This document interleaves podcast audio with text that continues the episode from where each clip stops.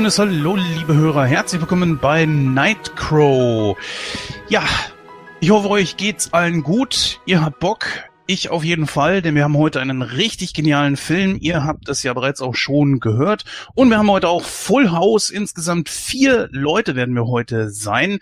Zum einen begrüße ich da den Simon. Hi. Hi. Guten Abend. Ja, du nutzt die Zeit, bist jetzt gerade irgendwie an einem neuen Gemälde dran und ja. äh, was wird es? Also nebenbei bin ich tatsächlich am Malen ähm, für die Masters-Fans, die vielleicht zuhören. Äh, ich arbeite an dem Boxart für das äh, Grayskull-Con Exclusive, das Todestor. Ja, und wir können es hier tatsächlich live sogar sehen. Also richtig schöne ja, ja, ja aber Arbeit die Hörer nicht. Ja, das ist richtig, das ist richtig. Die müssen sich dann natürlich gedulden und überraschen lassen.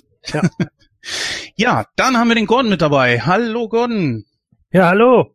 Na, zufrieden mit Disney Plus?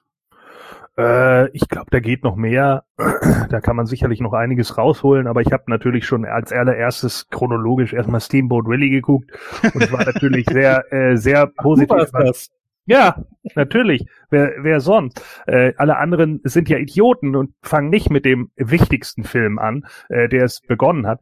Ähm, aber egal, äh, andere gucken ja so Frozen 2 oder so ein Quatsch. So, und dann, äh, ja, ich habe noch, äh, war positiv überrascht, dass es auch Mickeys Trailer äh, oder, oder Mickeys Wohnwagen, hieß er, glaube ich, bei uns, äh, gab, allerdings nur auf Englisch. Äh, aber das ist natürlich auch ein Klassiker, gerade auch für mich. Der hatte nämlich, äh, ja, der hatte nämlich tatsächlich, den hatte ich damals tatsächlich auf VHS. Und äh, das war natürlich auch cool, den nochmal wieder zu sehen. Also von daher, äh, da geht bestimmt noch so einiges. Ja, definitiv. Weil ähm, da möcht, möchte ich auch gleichzeitig mal eben schnell noch den vierten im Bunde dazu holen, nämlich den Julian. Hi. Sanfte Grüße, ihr drei, und natürlich auch alle Krähenfüße. Oh, der Einzige, und, der uns hier standesgemäß begrüßt hat heute. Ja, natürlich. Ich überlege mir das immer beim Film, welchen Gruß kann ich da rausholen? Und hier war es ja nun leider sehr offensichtlich. Ja, ja. total. Da haben wir ja. schon das Kapitel verpasste Chance für heute auch durch. Ey. Ja. Und äh, ja, ich habe die beiden Filme natürlich auch gesehen, die der Gordon gesehen hat. Ähm, Steamboat Willie ist etwas verstörend ab einem gewissen Zeitpunkt, aber was? Ja, läuft. Mickeys Wohnwagen dagegen, äh, ja, ich erinnere mich sogar, als im Disney Club, ich glaube zwischendurch immer mal nur diese äh, Kurzfilme liefen. Und da kamen die, glaube ich, auch, beziehungsweise immer mal so nachmittags nach den Nachrichten, weil die ja immer nur so fünf bis zehn Minuten gehen. Und äh, wenn man da irgendwie Zeit füllen musste oder so, da ja. kamen auch manchmal welche. Und ich erinnere mich an diese Szene, als äh, Donald äh, sein Stoßgebet macht und äh, weil der Zug ja kommt und äh, sie so gerade eben davor vorbeirauschen und beim zweiten Mal muss er schon wieder auf die Knie gehen und beten. Und da rauschen sie dann äh, knapp dahinter vorbei. Das war eine Szene, die mir sehr im Gedächtnis geblieben ist. Und die habe ich jetzt wieder entdeckt. Finde ich sehr schön. Ja, ich wollte noch mal kurz darauf eingehen, was Gordon eben gesagt hat. Sie müssen auf jeden Fall nachbessern. Also eine Sache, die ich mir schon mal angeguckt habe, ist äh, der fliegende Pauker. Äh, natürlich ein absoluter Klassiker aus, äh, ich glaube, dem Jahr 1961. Und den fand ich ganz gut. Äh, für diejenigen, die vielleicht eher die Neuversion mit Robin Williams kennen, äh, die hieß Flubber, wie das Original halt. Aber den zweiten Teil gibt's nicht. Das fand ich ein bisschen schade. Aber es gibt noch so ein paar Filme nicht. Also auch so ein paar richtige Klassiker. Äh, zum Beispiel, was ich als Kind total geliebt habe, die tollkühne Hexe in ihrem fliegenden Bett. Oh, der sagt mir auch was, aber ich weiß gar nicht, ob ich den gesehen habe. Worum ging's da? Naja, ähm, das ist so ein Ding in der Machart, äh, ja, pff, Elliot das Schmunzelmonster kann man jetzt so leicht so nehmen oder Mary Poppins, also diese Generation von ah, Filmen. Ah, okay. ne? Mhm. Ähm, auch äh, die Schauspieler kommen einem dann so ein bisschen da, ich will es auch gar nicht zu sehr bereitreten, um den Film geht es ja heute nicht. Äh, sehr bekannt ist äh, das Spiel für die Zeichentrick, äh, für, die, für das Fußballspiel, also wo Tiere, ähm, ähm, Zeichentricktiere halt ein Fußballspiel veranstalten.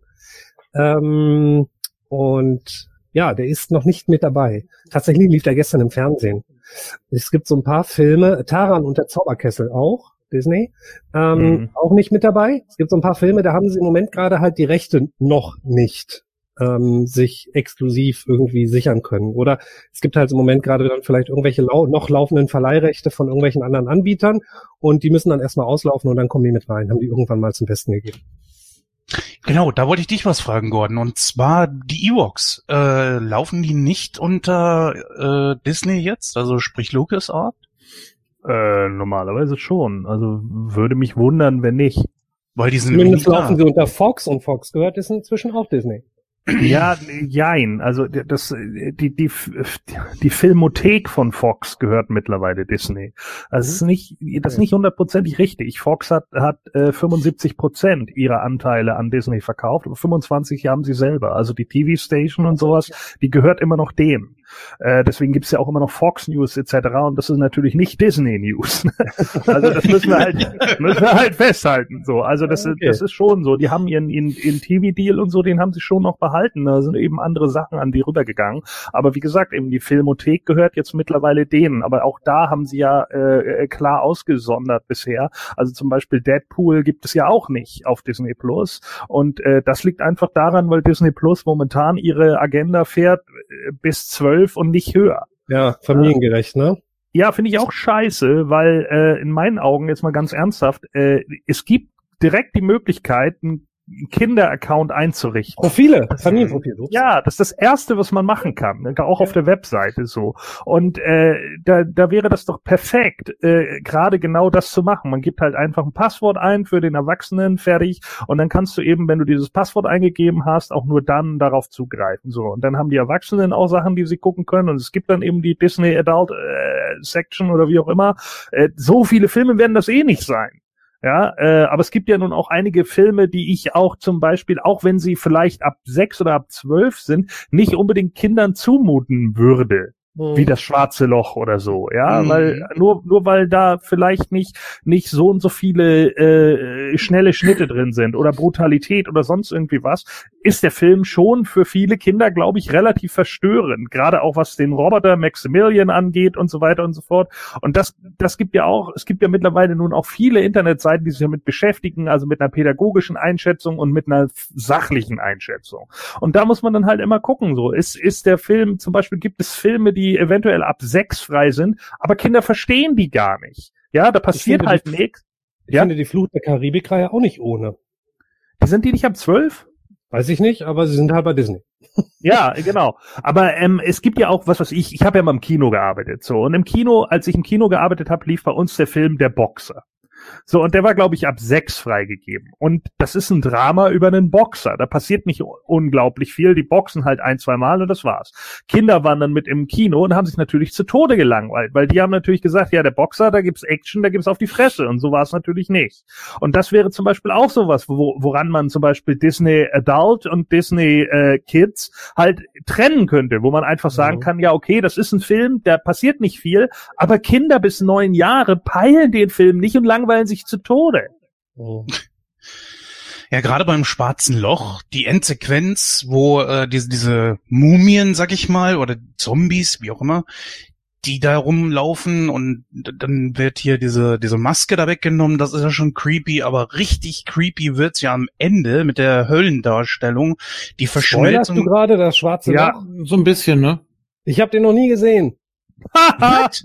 Was? Das, das, das ist wirklich mein Blindspot. Hm, ich habe den ich schon hab seit 100 Jahren auf der Agenda. Ja, dann sagen wir jetzt nichts mehr dazu und ihr guckt euch den einfach an. Ja. ja. Übrigens, äh, Frozen 2 gibt's natürlich erst ab Sommer, ne? Also. So. Da hat Gordon äh, vergeblich nachgesucht.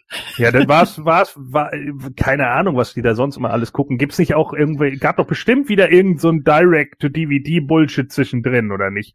Elsas magische Winterwelt, oder wie auch immer der Quatsch dann heißt. Äh, bestimmt. Partyfieber und äh, ja.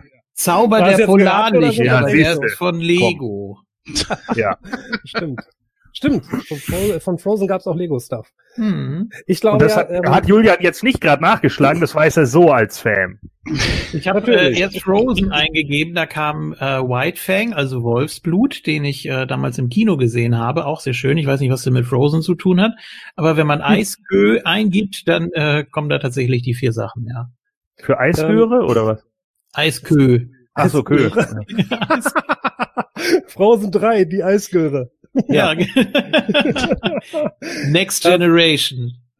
Ich glaube ja tatsächlich, dass, dass Disney einfach noch nicht alles am Anfang jetzt gesetzt hat. Die müssen sich auch irgendwo noch steigern können. Irgendwann ist diese erste Anmeldewelle, die jetzt sowieso gigantisch war, ja. ähm, abge, abgeflaut und äh, dann werden die nach und nach das Ding immer attraktiver machen. Also äh, ich glaube, die halten sich einfach noch einiges offen.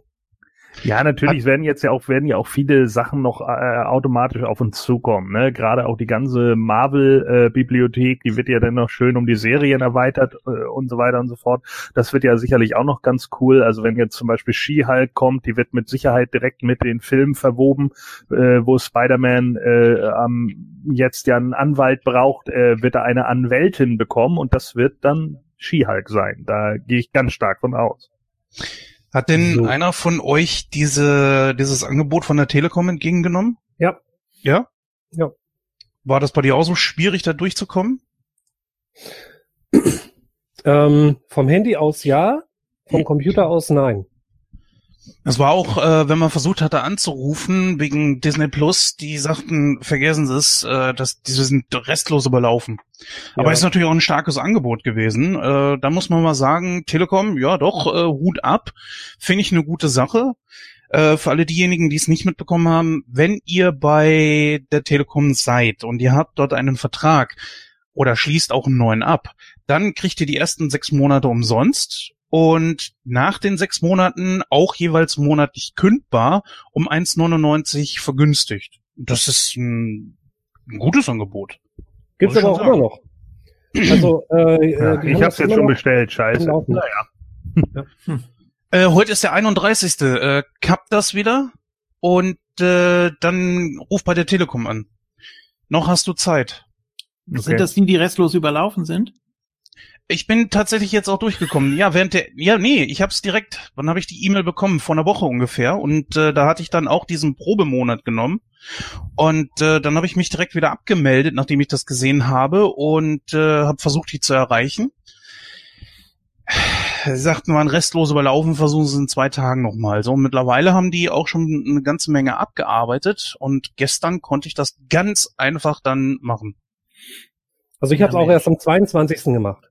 Ich habe aber auch erst am 24. ganz spät abends, ähm, also quasi einen Tag verzögert, fast, äh, meinen Account bekommen. Also die haben wirklich einen Berg abgearbeitet da. Und äh, ja. Also äh, ich kriege immer noch Werbung dazu. Ähm, das heißt also, die Aktion müsste eigentlich sogar noch laufen. Ja, ja, wie gesagt, ich habe es gestern gemacht. Also ja. deswegen, Gordon, kündige das einfach sofort wieder. Das kannst du ganz einfach. Ja, aber ich will ja auch nicht, dass Disney arm wird. Das ist sehr lieb von dir, ja. Damit da auch bald neue ja. Inhalte dazukommen. Es gibt ja Eben. auch eine Liste, ähnlich wie bei Netflix, was jetzt alles im April und sogar an welchem Tag neu dazukommt. Äh, das sind natürlich überwiegend die Originals, also neue Serien, die exklusiv auf Disney Plus laufen. Mhm. Ähm, dann kannst du dann nachverfolgen, wann welche Folge davon und davon erscheint. Ähm, ja, und ab und zu ist dann auch mal so ein Film drunter. Also solche Listen gibt es, die findet man auch relativ schnell.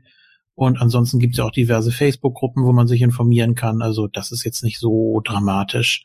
Ähm, dann kann man sogar gucken, was in den USA läuft, was hier nicht läuft. Also wir können dann davon ausgehen, dass wenn das mit den Rechten alles geklärt ist, äh, dass das dann auch in Deutschland noch nachgereicht wird. Aber ich bin erstmal jetzt so für den Start sehr zufrieden mit dem Angebot, muss ich schon sagen. Also hat schon mhm. ungeahnte Möglichkeiten. Wäre natürlich schön, aber äh, wird wahrscheinlich nicht so schnell passieren, wenn man die Original Muppet Show da komplett sehen könnte. Aber Streaming und DVD-Verwertung ist ja nochmal was anderes als Fernsehwiederholung.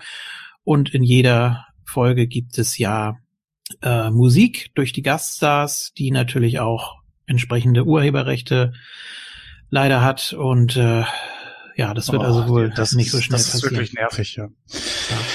Gut. So wird erstmal zu Disney Plus. Das wird uns natürlich noch begleiten, das Thema. Alles natürlich auch ein Vorteil für uns, weil dann können wir uns dann auch alle daran gütlich tun, wenn wir mal einen Film davon besprechen wollen. Apropos Filme sprechen, ja, da würde ich mal sagen, wir gehen jetzt direkt rüber und beschäftigen uns heute mal ein bisschen mit der Zukunft.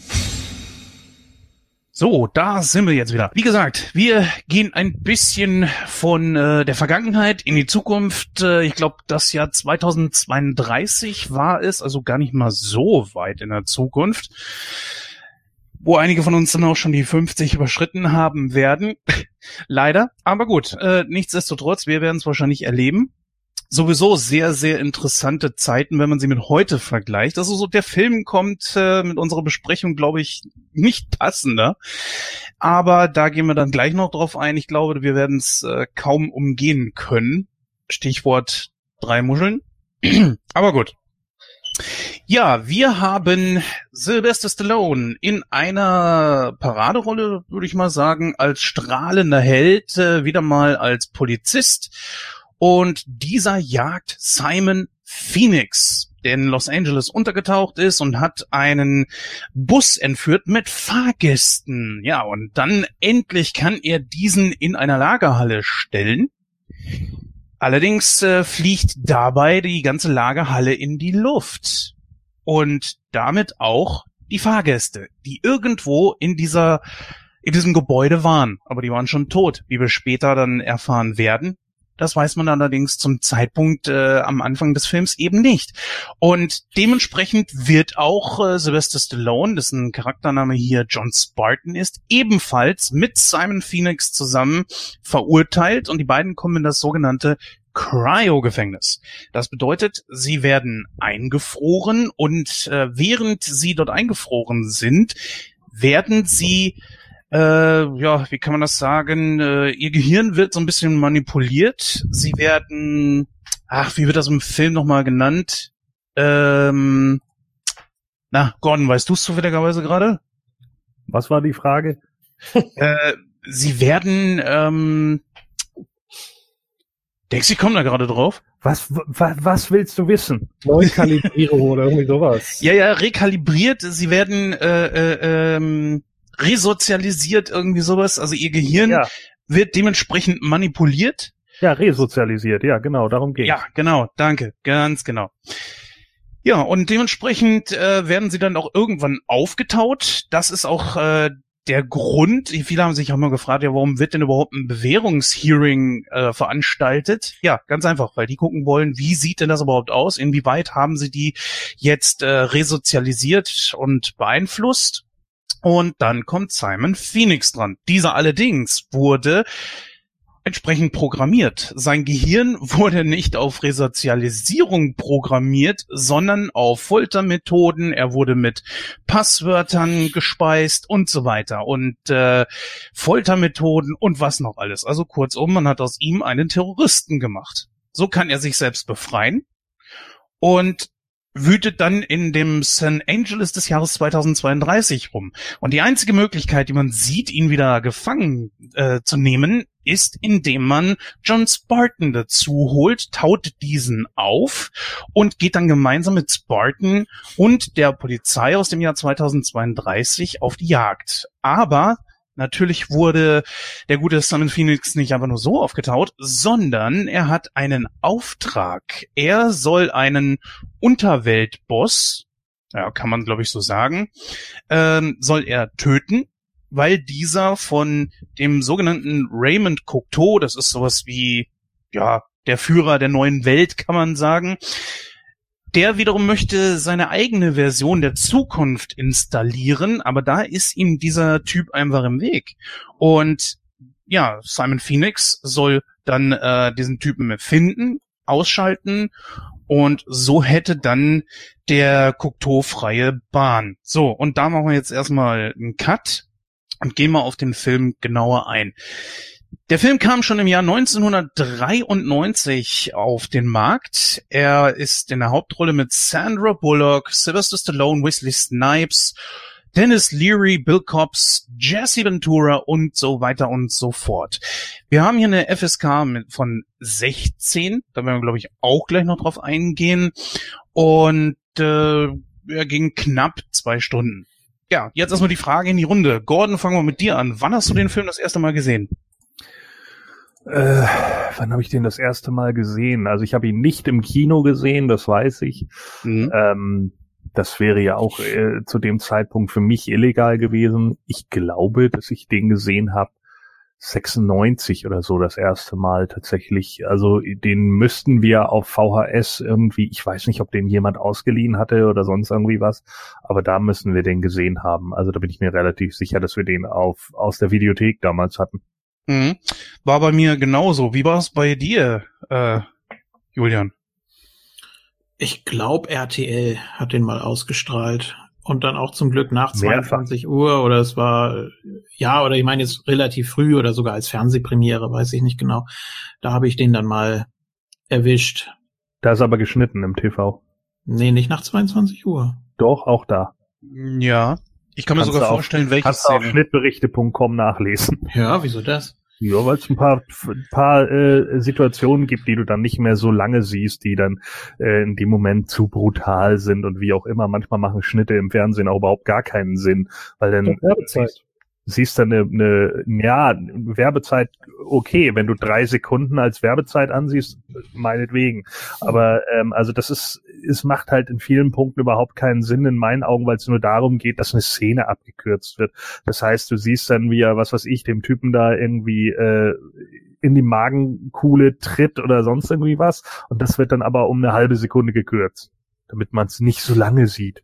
Das denke ich dann auch immer so, oh. Also ich meine, es gibt natürlich auch deutlich schlimmere Fassungen als Demolition Man, der ist ja nun gar nicht so wild, äh, wie zum Beispiel Robocop 2. Den kannst du ja in, in der Fernsehfassung nicht gucken weil du die gesamte Story nicht verstehst.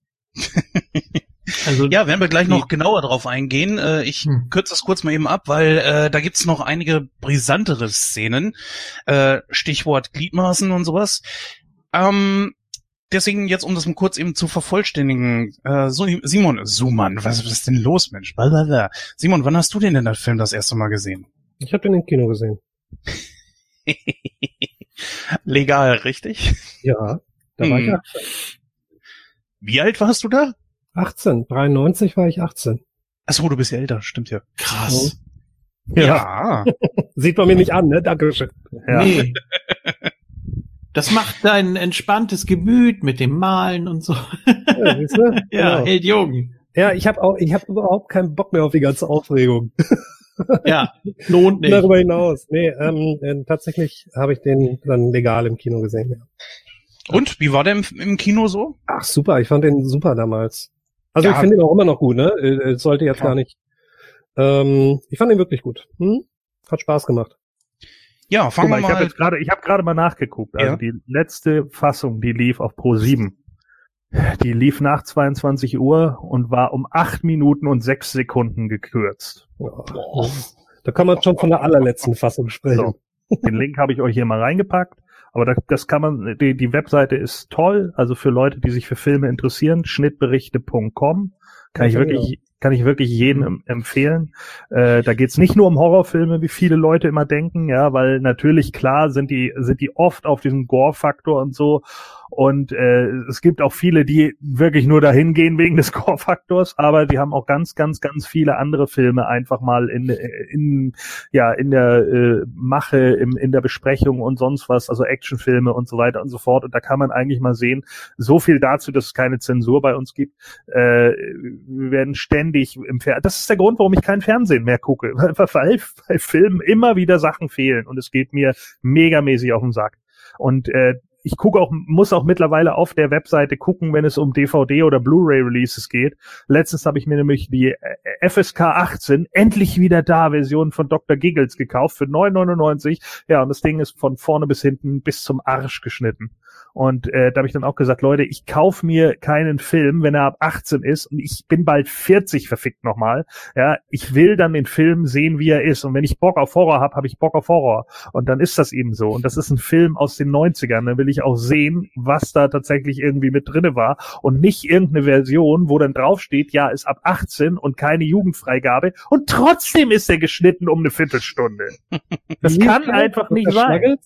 Dr. Giggles. Dr. Snuggles. Dr. Snuggles war, der geht gar nicht in der Snuggles die Handmann, aber Dr. Giggles habe ich auch noch nie gehört. Aber ähm, der war mit, äh, der, das ist mit Larry Drake. Larry Drake kennst du vielleicht äh, als den Bad Guy aus Darkman.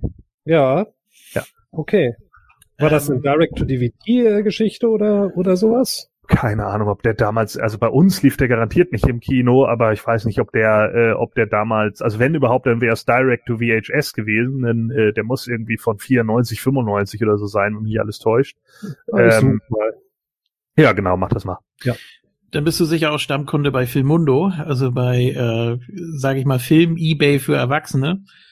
Ähm, nee, eher weniger. Weniger. Ja gut, ja. da gibt's auch jede Menge VHS zum, teilweise leider natürlich auch zum Sammlerpreis und so. ja, VHS äh, habe ich, äh, hab ich mittlerweile fast alles, bis auf zwei, drei Sammelsachen oder Dinge, von denen ich mich nicht trennen kann, aber es sind unglaublich wenige. Ich habe die meisten VHS wirklich weggegeben, weil was soll ich damit? Also ich meine, ich habe noch einen VHS-Spieler, aber äh, es gibt so ein paar Sachen, was weiß ich, wie jetzt zum Beispiel die originalen Star Wars, ne, die einfach unangefasst sind. So, das ist was, mhm. was ich gerne behalte. Aber ja. davon habe ich mittlerweile diese Fanmade-Version auf Blu-ray bekommen. Ja. Und die ist halt genauso, wie sie im Kino gelaufen sind. Und die Qualität ist der Hammer und es ist einfach richtig, richtig, richtig, richtig gut. Ähm, ich bin jetzt gerade auf der auf der Seite. Ich kenne Schnittberichte auch seit äh, als sie noch DE waren. Aber ja. da musste sie ja irgendwann mal ausweichen, weil man ja diese ganzen Fotos da nicht zeigen darf. Ähm, hatten sie dann Probleme mit dem, mit dem deutschen Server irgendwie. Ja, cause also, ja. Jammerlappen. Ja, ja, klar, natürlich. Nee, ich habe mir da schon sehr, sehr viel durchgelesen, auch äh, zu äh, auch Komödien teilweise, wo man es gar nicht vermutet. Ja, absolut. Meine, egal. Absolut. Äh, es ist, es ist, äh, ja, ein, ein, ein Schlaraffenland, äh, was man da alles zu sehen bekommt. Ähm, ja. Hier steht jetzt aber nichts von der Uhrzeit. Hier steht jetzt tatsächlich die Zwölfer auf Pro 7. Das ist natürlich klar, dass die geschnitten ist im Vergleich mit der äh, Warner, äh, die FSK 16. Also mit der DVD. Also ich weiß nur hundertprozentig, dass äh, die, die, das letzte Mal, aber das ist jetzt auch schon wieder, keine Ahnung, das muss, also habe ich noch in Hamburg gewohnt, also muss es vor 2010 gewesen sein. Äh, da habe ich den Film irgendwann mal äh, des Nachts laufen lassen und das war auch ein Film, der ab 22 Uhr kam. Ich wüsste auch nicht, dass Demolition Man jemals um 2015 gelaufen wäre. Ähm, hm, doch, auf der also wenn du nur den Film suchst, auf Schnittberichte kommen, ja. dann siehst du bei den deutschen Fassungen fast nur Free-TV-Ausstrahlungen von 20.15 Uhr. Okay. Also äh, ich weiß natürlich alle ab 12 dann. Ich weiß auf jeden Fall, dass ich ihn irgendwann um 22 Uhr Uhr oder 23 Uhr, der kam irgendwann mal des Nachts, ich glaube auf Kabel 1 oder so. Und dann habe ich mir gedacht beim Durchseppen, naja, den kannst du laufen lassen, so, da muss man nicht viel nachdenken. Ähm, und äh, da war es eben auch so, dass einige Szenen zum Beispiel äh, äh einfach komplett gekürzt waren. Und das ist halt so, oh, es geht Kann natürlich sein, dass sie da die komplette 20.15 Uhr Version wiederholt haben, dass sie da gar nicht äh, drauf geachtet haben. Denn theoretisch kannst du ja die ungeschnittene Fassung, wie oft gab's das schon, dass ein Film um 22 Uhr lief und dann kam irgendwie, weiß ich nicht, Nachrichten oder so und dann kam oh. derselbe Film nochmal, dann aber ungeschnitten. Ne? Also das eine ja. Mal ist es, ist es für die Quote gewesen, dass es eben äh, da noch ein größeres Publikum mit erreicht um 22 Uhr, denen das egal ist, wenn da eine Viertelstunde fehlt. Und dann eben für die Hardcore-Fans, äh, ja, würde ich mich auch zuzählen, zumindest für damalige Zeiten, weil mich das auch immer tierisch gestört hat. Äh, für die gab es dann eben nochmal die Nachtausstrahlung, ne? Und jetzt hast du sowieso alles verfügbar. Das war übrigens sehr geil damals auf TM3. Die haben ja eine Zeit lang mal ihre Horror Nights gehabt. Witzigerweise auch wieder mit Larry Drake, ein Film, äh, Die Nacht der Vogelscheuche. Äh, und der lief dann tatsächlich irgendwie um 23 Uhr, genauso wie das Ding aus einer anderen Welt, auch auf TM3, beide uncut. Und ich habe gedacht, was, was? so, aber danach ging TM3 ja auch irgendwann vom Sender, also vielleicht gab es ja auch Gründe. Ja, welchem könnte das wohl gewesen sein? Also ja, mit Call-In macht man doch mehr Geld. Ja. ja. Gut, ähm, ja, das ist eine gute Geschichte, auf der machen wir dann jetzt einfach mal weiter. Es war nämlich tatsächlich so, dass im Film dann auch einige Genitalien zu sehen waren. Äh, zum Beispiel ganz am Ende, wo äh, die verschiedensten ja, Kriminelle aufgetaut wurden, aber ganz speziell natürlich auch im Intro wo Stallone noch zu sehen war. Und ich glaube, dass in einer oder zwei Szenen tatsächlich sein ja, äh, Gemächt auch zu sehen war. Ich wusste, das dass du darauf zu sprechen kommst. Das hatte ich auch bei Terminator 2 schon so aufgeregt. Äh, ja, du. du bist Von wegen Schwarzenegger kann keine Waffen aus der Zukunft mitbringen, ne? naja, ja. okay. Ja, nee, ich, ich, glaube, du glaube, du meintest den T1000. Ach so, ja, ja, Der ja, hat nee, mich nee, damals, äh, sehr beeindruckt. nee, tatsächlich war es bei ähm, bei Schwarzenegger. Bei Schwarzenegger wurde das Ja? tatsächlich wegretuschiert, weil der so ein etwas größeres Gemächt hatte. Ja, ja. Ja. Und hier war es halt so, das war ja auch damals, ich glaube, so ein klein bisschen Aufreger, auf jeden Fall war es Thema in einer Zeitschrift. Und da hat es Stallone dann auch ein Interview gegeben, wo er dann auch richtig stolz auf seinen Buddy war. Das muss auch wirklich der Zeitpunkt gewesen sein, wo er wirklich am durchtrainiertesten war. Äh, ja, würde ich sogar sagen, weil die Bilder zeigen ja auch wirklich, dass er sehr, sehr durchtrainiert war. Äh, ich weiß noch nicht, welche. Ja. Und ich könnte mir auch vorstellen, dass er tatsächlich, wenn das sein richtiges Gemächt war, oder er vielleicht ein bisschen, wenn es nicht das Richtige war, das dann getrickst wurde. Aber gut, juckt ja auch keinen. Auf jeden Fall war das damals auch so ein, so ein kleiner Aufreger und äh, ja, kommen wir jetzt erstmal zum Film selbst. Also erstmal die Darstellung in der Gegenwart. Sehr, sehr düster und Terror überall und äh, man fragt sich so, okay, geht das jetzt echt alles irgendwie auf die Kappe von Simon Phoenix oder was ist da los? Äh, man sieht den Hollywood-Schriftzug brennen und ich kann es mir eigentlich nicht vorstellen. Julian, was war denn so dein Eindruck von der Darstellung des Jahres 1993? 96. Nein, Ähm, 93 war es ja in dem Film. Nee, 96 ist es. Der Film fängt an mit Los Angeles 96. Ja, gut, aber ja, äh, 93 gedreht und ja. Beide. ja, es, es war noch eine Zukunftsvision, ne? Muss man mal ganz ehrlich sagen. Genau. Ähm, wenn auch nur drei Jahre. Ähm, es sah ja alles relativ normal aus. Also äh, natürlich Quatsch, dass es diese Technik damals schon gab. Ähm, aber musste man ja machen. Wie willst du sonst diesen Zeitsprung hinkriegen? Ne? Ansonsten war es wahrscheinlich genauso wie das echte 96, kann ich mir vorstellen. Hm, ja, könnte man ungefähr, ja, könnte man so sagen. Ich meine, ein Zeitsprung von drei Jahren ist jetzt auch nicht so riesig, dass man sagen könnte, okay, die Technik hat sich jetzt so immens weiterentwickelt. Natürlich machen wir gleich einen Sprung von mehreren Jahrzehnten. Aber Gordon, wie war es bei dir? Eine gute Darstellung, auch der Kampf natürlich, ne? Also das alles, was jetzt so in, im Intro mit drin war, wie wirkte das auf dich? Äh, ja, natürlich überzogen, ne? Vor allen Dingen, das, das passt so, wenn man das irgendwie Anfang der 80er gemacht hat, wo man ja immer noch davon ausging, oh ja, die Kriminalitätsraten steigen und steigen und bla, und dass es dann irgendwann alles besser systematisiert wurde und dann runtergegangen ist. Damit haben ja viele nicht gerechnet, weil sich das ja auch äh, ja langweilig darstellt, ne? Und stattdessen Mhm. hat man dann hier die, die Horrorvision, ja, 93 ist es schon schlimm, aber 96 haben wir gleich Anarchie und, äh, oder ne, Anarchie ist ja Blödsinn, äh, Chaos oder wie auch immer so. Äh, das, das ist halt immer wieder so eine Darstellung, die ja ein Standard ist in solchen Actionfilmen, aber in diesem Falle fand ich es äh, ja irgendwie unpassend. Das, das, das war in diesem Falle nicht weit genug weg. Simon, gehen wir mal gleich zu dir über. Äh, die Darstellung des Jahres 1996. Ich bin da voll bei Gordon. Das kann ich total kurz machen. Ich fand's ähm, gewöhnlich, ne? Also diese, diese, ähm, der Zerfall der Gesellschaft und so. Ich habe das überhaupt nicht alles auf Simon Phoenix äh, zurückgeführt. Also auf die Idee bin ich jetzt gerade eben das erste Mal gekommen, als du das gesagt hast. Ähm, so habe ich das nie gesehen und damals auch nicht. Aber ähm, ich fand es damals ähm, nicht, ja, also pff, in drei Jahren, dass alles so zusammenbricht, nein.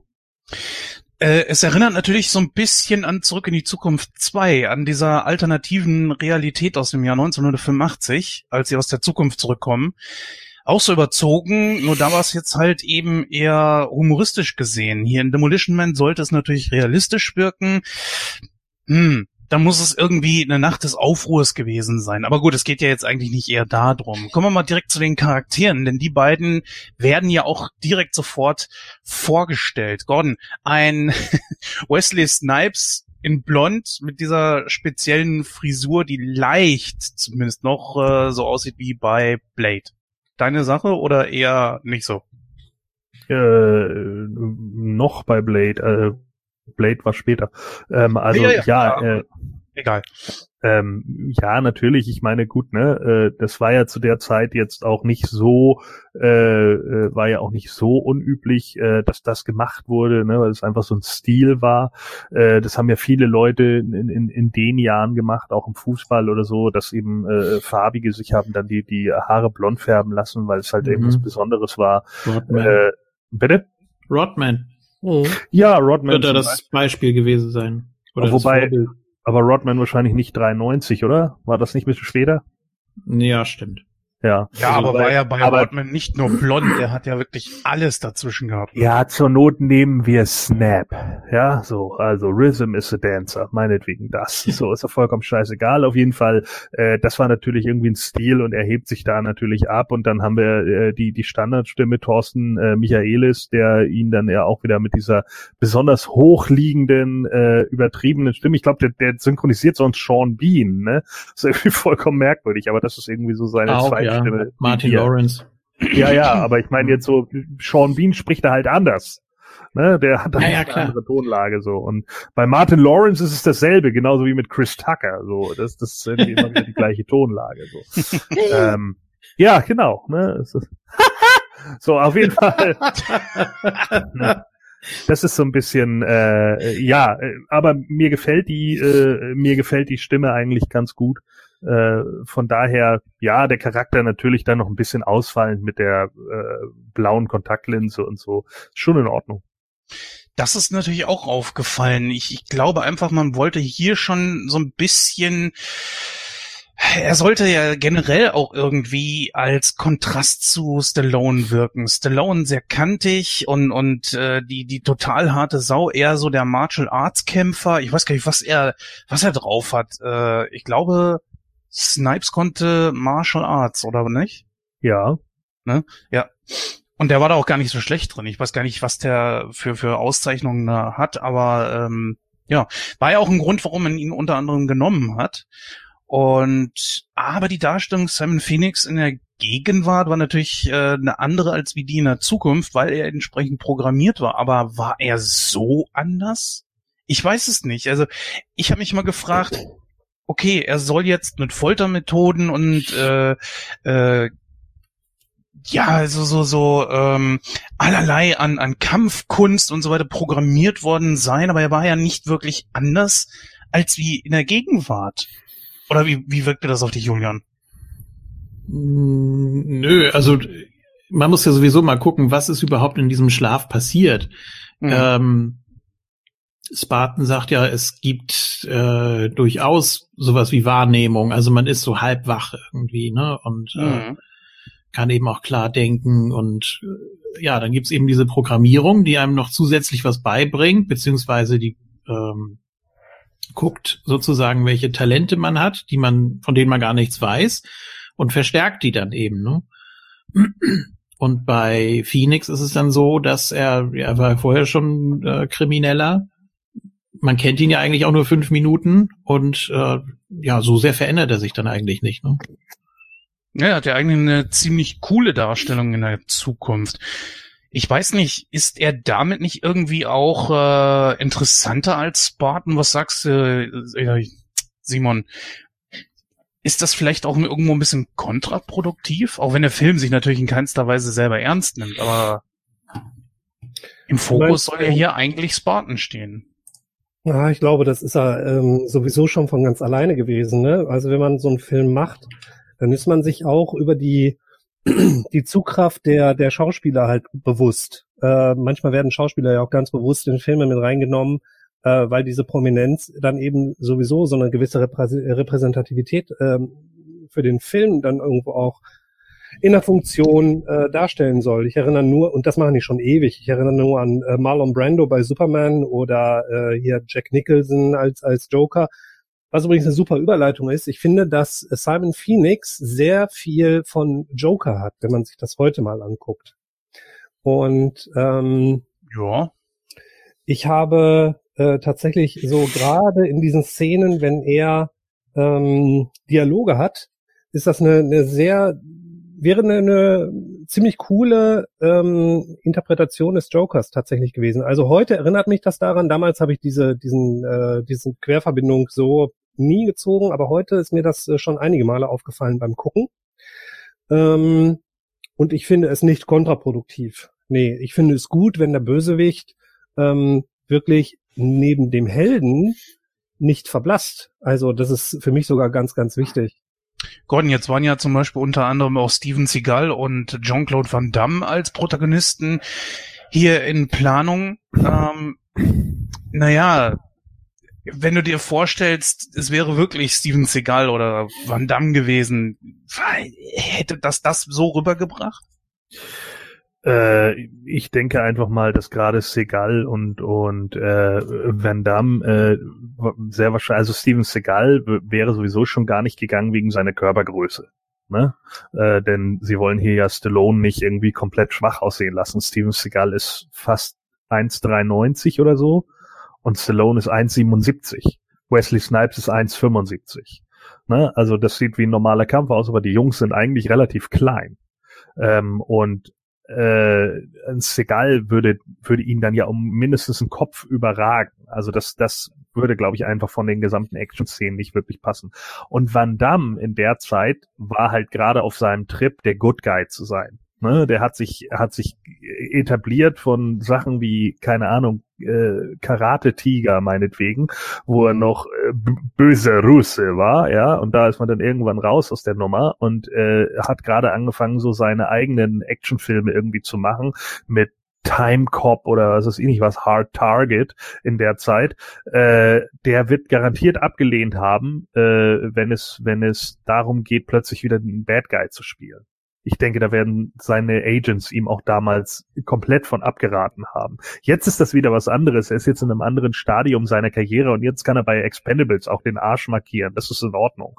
Aber das war zu dem Zeitpunkt einfach nicht so.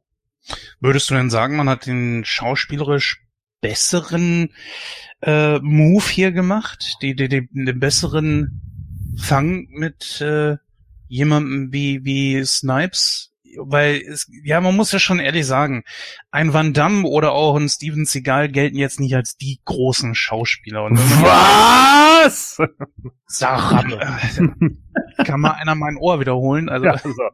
äh, ja, natürlich. Also Wesley Snipes halte ich, was das angeht, äh, für den Bereich der Actionfilme und für den Bereich von Comedy oder wie auch immer oder Komödien, wie, äh, äh, Liebesromanzen, was er ja auch teilweise gemacht hat, äh, finde ich ihn schon besser, vor allen Dingen als Steven Seagal, weil Steven Seagal hat ungefähr einen Gesichtsausdruck.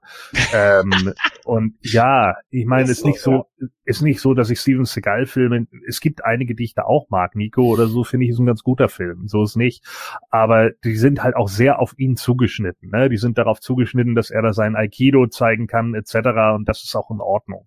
Ähm, Snipes äh, in, in dem Fall hier kann kann halt einfach deutlich querliger sein, kann sich auch selbst mal nicht so ernst nehmen und solche Sachen. Okay. Ich weiß, weiß auch zum Beispiel nicht, ob Jean-Claude Van Damme das zum Beispiel in der Zeit gekonnt hätte. Das ist mittlerweile so, aber ich glaube, damals konnte er das nicht, weil er vielleicht auch ein Stück weit einen härteren Stand hatte, da irgendwie durchzukommen. Ne? Es ist ja auch ein hartes Business Hollywood, das ist nun mal so.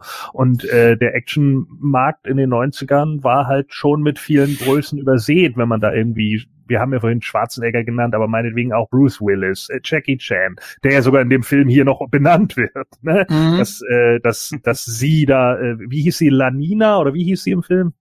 Äh, Lenina. Lenina. Lenina, ja. Lenina, ja genau. Äh, dass sie das ja angeblich alles gelernt hat aufgrund von von äh, Filmen von Jackie Chan und der, äh, ja, okay. ne, und äh, das ist natürlich auch so ein, so ein Pun Stallone und Jackie Chan sind ja auch ganz gut miteinander und Stallone und Schwarzenegger nach äh, vielen Jahren der, der Konkurrenz ja, sind sie ja auch Best Friends geworden. Der auch erwähnt wird. Ja, genau. äh, eine Schwarzenegger Auditorium oder was war das? Bibliothek. Schwarzenegger Bibliothek. Ach, Bibliothek, Bibliothek, genau sowas. Ja. war. genau. Und dann äh, äh, ja, Pizzahut. Oh Gott. So, naja, und dann auf jeden ja. Fall ähm, naja, auf jeden Fall ist, sind das natürlich dann immer wieder so Sachen. Klar, dass äh, Stallone und Schwarzenegger verarschen sich ja sowieso immer gegenseitig. Ne? Man erinnere sich an Twins oder an Last Action Hero oder sonst irgendwie was. Stopp ne? oder meine Mami schießt. Ja, danke, dass du in den Sumpf gehst. So, also auf jeden Fall ähm, wollte ja eigentlich mal so ein bisschen was oben halten, aber nein, ne, du musst immer mit so einem Scheiß kommen. Naja, und da, da äh, passt das natürlich auch. Und Jackie Chan war zu dem Zeitpunkt eben auch gerade für den amerikanischen Markt ein aufstrebender äh, Star ähm, hatte da aber immer noch nicht seinen ersten wirklich in den USA geschossenen Film. Der kam erst mit Rumble in the Bronx und äh, wurde aber mittlerweile einfach bekannt und so hat man ihn natürlich dann da auch noch mal wieder mit untergebracht. Und das ist, äh, ist natürlich schon ganz witzig, wie sie es dann aufgebaut haben. Und ja, um deine Frage zu beantworten, also ich denke, mit Wesley haben sie hier schon die beste äh, äh, Variante getroffen. Martial Arts technisch ist er ja sowieso obendrauf, ne? Also mit dem mhm. Capoeira, was er gelernt hat, genauso, ich glaube, er ist äh, ausgebildeter Karate, äh, Karateka und äh, ich glaube sogar, dass er eine Zeit lang im Kung-Fu-Tempel war. Also der weiß schon, zumindest für, für, für filmische Machwerke, weiß er schon, was er macht. Äh, jetzt kommen wir mal zu ähm, Stallone und zwar fange ich da mal mit dir an, Julian. Wie sieht denn für dich die Rolle des Spartan aus? Typisch Stallone oder kann er hier mal ein bisschen was anderes zeigen? Hm, ich finde es schon typisch Stallone einfach, weil er die Situation nicht wirklich ernst nimmt. Er geht eher zynisch damit um und das merkst du ja spätestens, als er da äh, aufwacht 2032 und dann erstmal anfängt, da den Kontroll, also diesen Sprachautomaten da zu beleidigen, um da an Klopapier zu kommen. Äh, das ist ja eigentlich so die, die Schlüsselszene. Ihm ist da alles egal und ja, mit seiner nicht vorhandenen Mimik äh, kommt das so ganz gut rüber eigentlich. Das kann ich ehrlich gesagt nicht so ganz stützen, denn ich finde, Stallone hat schon eine Mimik. Also wer da drin zwei... Egal. Was? Eine Mimik. Wie, wie Steven Seagal. Ich möchte ah. widersprechen. Also da würde ich sagen, guckt euch Rocky 1 und Copland an. Copland ganz besonders noch. Also natürlich ist er nicht der Schauspieler vor dem Herrn. Das, das will ich auch gar nicht sagen. Ich will ihn nicht in Sphären heben, wo er nicht hingehört. Aber trotzdem ist er nicht der schlechte Schauspieler, wie man ihn lange machen wollte. Stallone ist jemand, der ein ziemlich kreativer Kopf ist. Viele Filme, die er gemacht hat, stammen von ihm. Und vor allen Dingen auch schauspielerisch muss man sich nur diese beiden eben genannten Filme angucken. Oder auch Rambo 1. Also diese Filme waren zumindest schauspielerisch, technisch eine, eine etwas andere Liga als zum Beispiel jetzt hier einen Demolition Man. Oder siehst du das anders, Gordon? Was, ob äh, Stallone jetzt äh, schlechter mhm. spielt oder was meinst du? Ja, ja, klar, ob das ein schlechter Schauspieler ist, aber wirklich eine Mimik hat, wird ihm ja oft nachgesagt oder wurde. Ja, ich meine, der, der grandiose Mime ist er nun nicht. Ich denke, er ist schon besser als Segal. Ähm, das, das man merkt das irgendwie immer, wenn man die Sachen tatsächlich dann auch im Original noch guckt. Es hat ja mhm. auch häufig was mit Betonung und so zu tun. Nicht, nicht, dass äh, Stallone nicht auch gerne mal nuschelt und sonst irgendwie was, aber man kann ihm zumindest Emotionales besser abkaufen als einem Seagal. Beim Seagal wirkt es halt immer aufgesetzt. Also es, da, da haben wir in Deutschland wirklich gutes Glück, dass die Leute einfach von so guten Synchronsprechern gesprochen werden. Ja, das ist, ich bleib auch dabei, das ist auch bei Arnold Schwarzenegger halt immer wieder. Ja, ne? also das ist, äh, das sind eben Sachen, die, ja, ja. Äh? Ja, weil die, ja, die Amis ja. verstehen halt nicht, dass er ja, äh sagt. So, und äh, das ist äh, natürlich ein, ein großes Problem und es ist natürlich auch was, was dann einfach irgendwie sehr äh, motorisch wird und, und sehr aufgesetzt. Und da hat Seagal halt auch ganz große Probleme. Simon, du hattest dich noch äh, gar nicht so richtig zu den beiden geäußert. Ähm, wie wirken diese beiden Charaktere auf dich, auch in Verbundenheit mit, der, mit den Schauspielern? Also ich muss erstmal sagen, ich finde Stallone gar nicht mal schlecht als Schauspieler, denn ähm, ich finde, er sucht sich seine Rollen, der, der sucht sich Rollen aus, die passen, also die man ihm auch irgendwo abnehmen kann. Er hat noch nie, ich habe noch nie einen Film gesehen, wo er sich irgendwie eine Rolle gegeben hat. Ähm, mag es geben, aber ich habe halt noch keinen gesehen, wo er sich eine Rolle gegeben hat, wo ich sagte, ey, das, das, das ist eine Schuhgröße zu groß für ihn. Ähm, insofern, und ich finde auch, er kann auch ganz gut sogar Drama. Da erinnere ich ähm, noch nicht mal unbedingt an Rambo, sondern an die Rocky-Reihe. Da hat er wirklich auch ein paar großartige Momente gehabt, wo ich echt so denke, oh, das, das kaufe ich ihm wirklich ab. Und das ist jetzt ja nicht äh, so eine reine Action-Klatscherei. Das ist schon in meinen Augen ähm, schon eine erwähnenswerte ähm, Filmhistorie. so, ähm, ich finde beide, beide wirklich gut besetzt. Ich ähm, finde ganz wichtig, was der Gordon vorhin gesagt hat, äh, deswegen wiederhole ich das äh, eine Ding mal eben gerade, ähm, die gewisse Portion Selbstironie, ähm, die gehört tatsächlich so mit da rein, dass man bei diesem Film, der für mich ähm, ja zwar schon eine, einen einigermaßen typischen Stallone-Film darstellt, aber trotzdem eine Sonderrolle einnimmt, dass man die Rolle dann auch eben erfüllen kann. Die Sonderrolle ist einfach wirklich äh, dieser dieser humoristische Touch. Also für mich spaltet sich dieser Film. Ne? Der hat ähm, Action-Szenen, die man, ich sag jetzt mal ganz doof, mit anderen Kostümen und ähm, anderer Kulisse durchaus einfach in einen anderen Stallone reinschneiden könnte. Was weiß ich, da kannst du dann äh, City Cobra nehmen oder äh, äh, irgendwelche Action-Sachen oder Expendables oder so. Die würden da genauso funktionieren. Und ähm, ich finde einfach, dass dieser Film einen ganz besonderen Charme hat. Also ich mag äh, Demolition Man von allen Stallone-Filmen mit am liebsten, ähm, weil er eben sich nicht selber so Bier ernst nimmt. Das finde ich wirklich gut. Es gibt immer noch so Szenen, äh, nehmen wir mal wirklich hier, wo er, wo er diesen Apparat äh, durchbeleidigt, das Klopapier. Das finde ich immer noch witzig. Das finde ich immer noch richtig witzig. Und das halt mit dieser verschrobenen, suffisant grinsenden Stallone-Fresse, das ist wirklich ähm, 90er Jahre Action-Kino. Action-Kino passt jetzt zu der Szene nicht gerade, aber ich fand ihn wirklich äh, so, so wirklich, wirklich, was diese Generation von Filmen angeht, sehr geil. Und dass man den heute auch immer noch gerne sieht, oder mir geht es halt immer noch äh, so, das ist durchaus ein Qualitätsmerkmal. Das sagt schon eine Menge aus. Also das ist nicht bei jedem Film so, den ich in den 90ern gut fand. Ja, jetzt haben wir hier auch einen richtig coolen Sidekick mit äh, Linina Huxley. Gordon, wenn du auf Sandra Bullock guckst, äh, war sie, glaube ich, gar nicht so die schlechteste Wahl, ne? So als Sidekick. War denn auch gleichzeitig die Frage mit dabei reingeschmissen, war denn überhaupt ein Sidekick notwendig? Ja, natürlich, klar. Du musst ja jemanden haben, der, äh, der dir die Welt sozusagen erklärt, in der man jetzt irgendwie gerade ist, ne, wenn man da, da angekommen ist, dass er jetzt da die ganze Zeit irgendwie selber rumläuft und dann äh, ständig auf neue Charaktere trifft und irgendwie nur in eine äh, und nächste und dumme Situation läuft, ist ja, ist ja Quatsch. So war es eigentlich ganz gut, dass man das sein, als Sidekick sein Fangirl hatte, ne. Dann kann sie ihm was über die neue Welt erklären und er kann ihr halt sagen, wie viel von dieser SJW-Welt, die sie da gerade aufgebaut haben, halt scheiße ist. Gut, man hätte es natürlich anders machen können, indem man genauso wie Phoenix, Phoenix wurde ja programmiert, er wusste ja, wo alles liegt, er kann mit den Computern umgehen, für ihn ist ja die Zukunft gar nicht so unbekannt. Das hätte man hier mit Stallone ja auch machen können. Äh, oder Julian, sagst du, dass das wäre dann schlecht gewesen. Also es sind ja viele, viele Gags, die darauf basieren, dass äh, Spartan sich in der Zukunft nicht auskennt. Meinst du, das hätte darunter gelitten? Worunter jetzt? Darunter, wenn man ihn programmiert hätte, genauso wie Simon Phoenix, und er hätte sich in der Zukunft genauso gut ausgekannt wie Phoenix. Ach so. Ähm. oh Gott.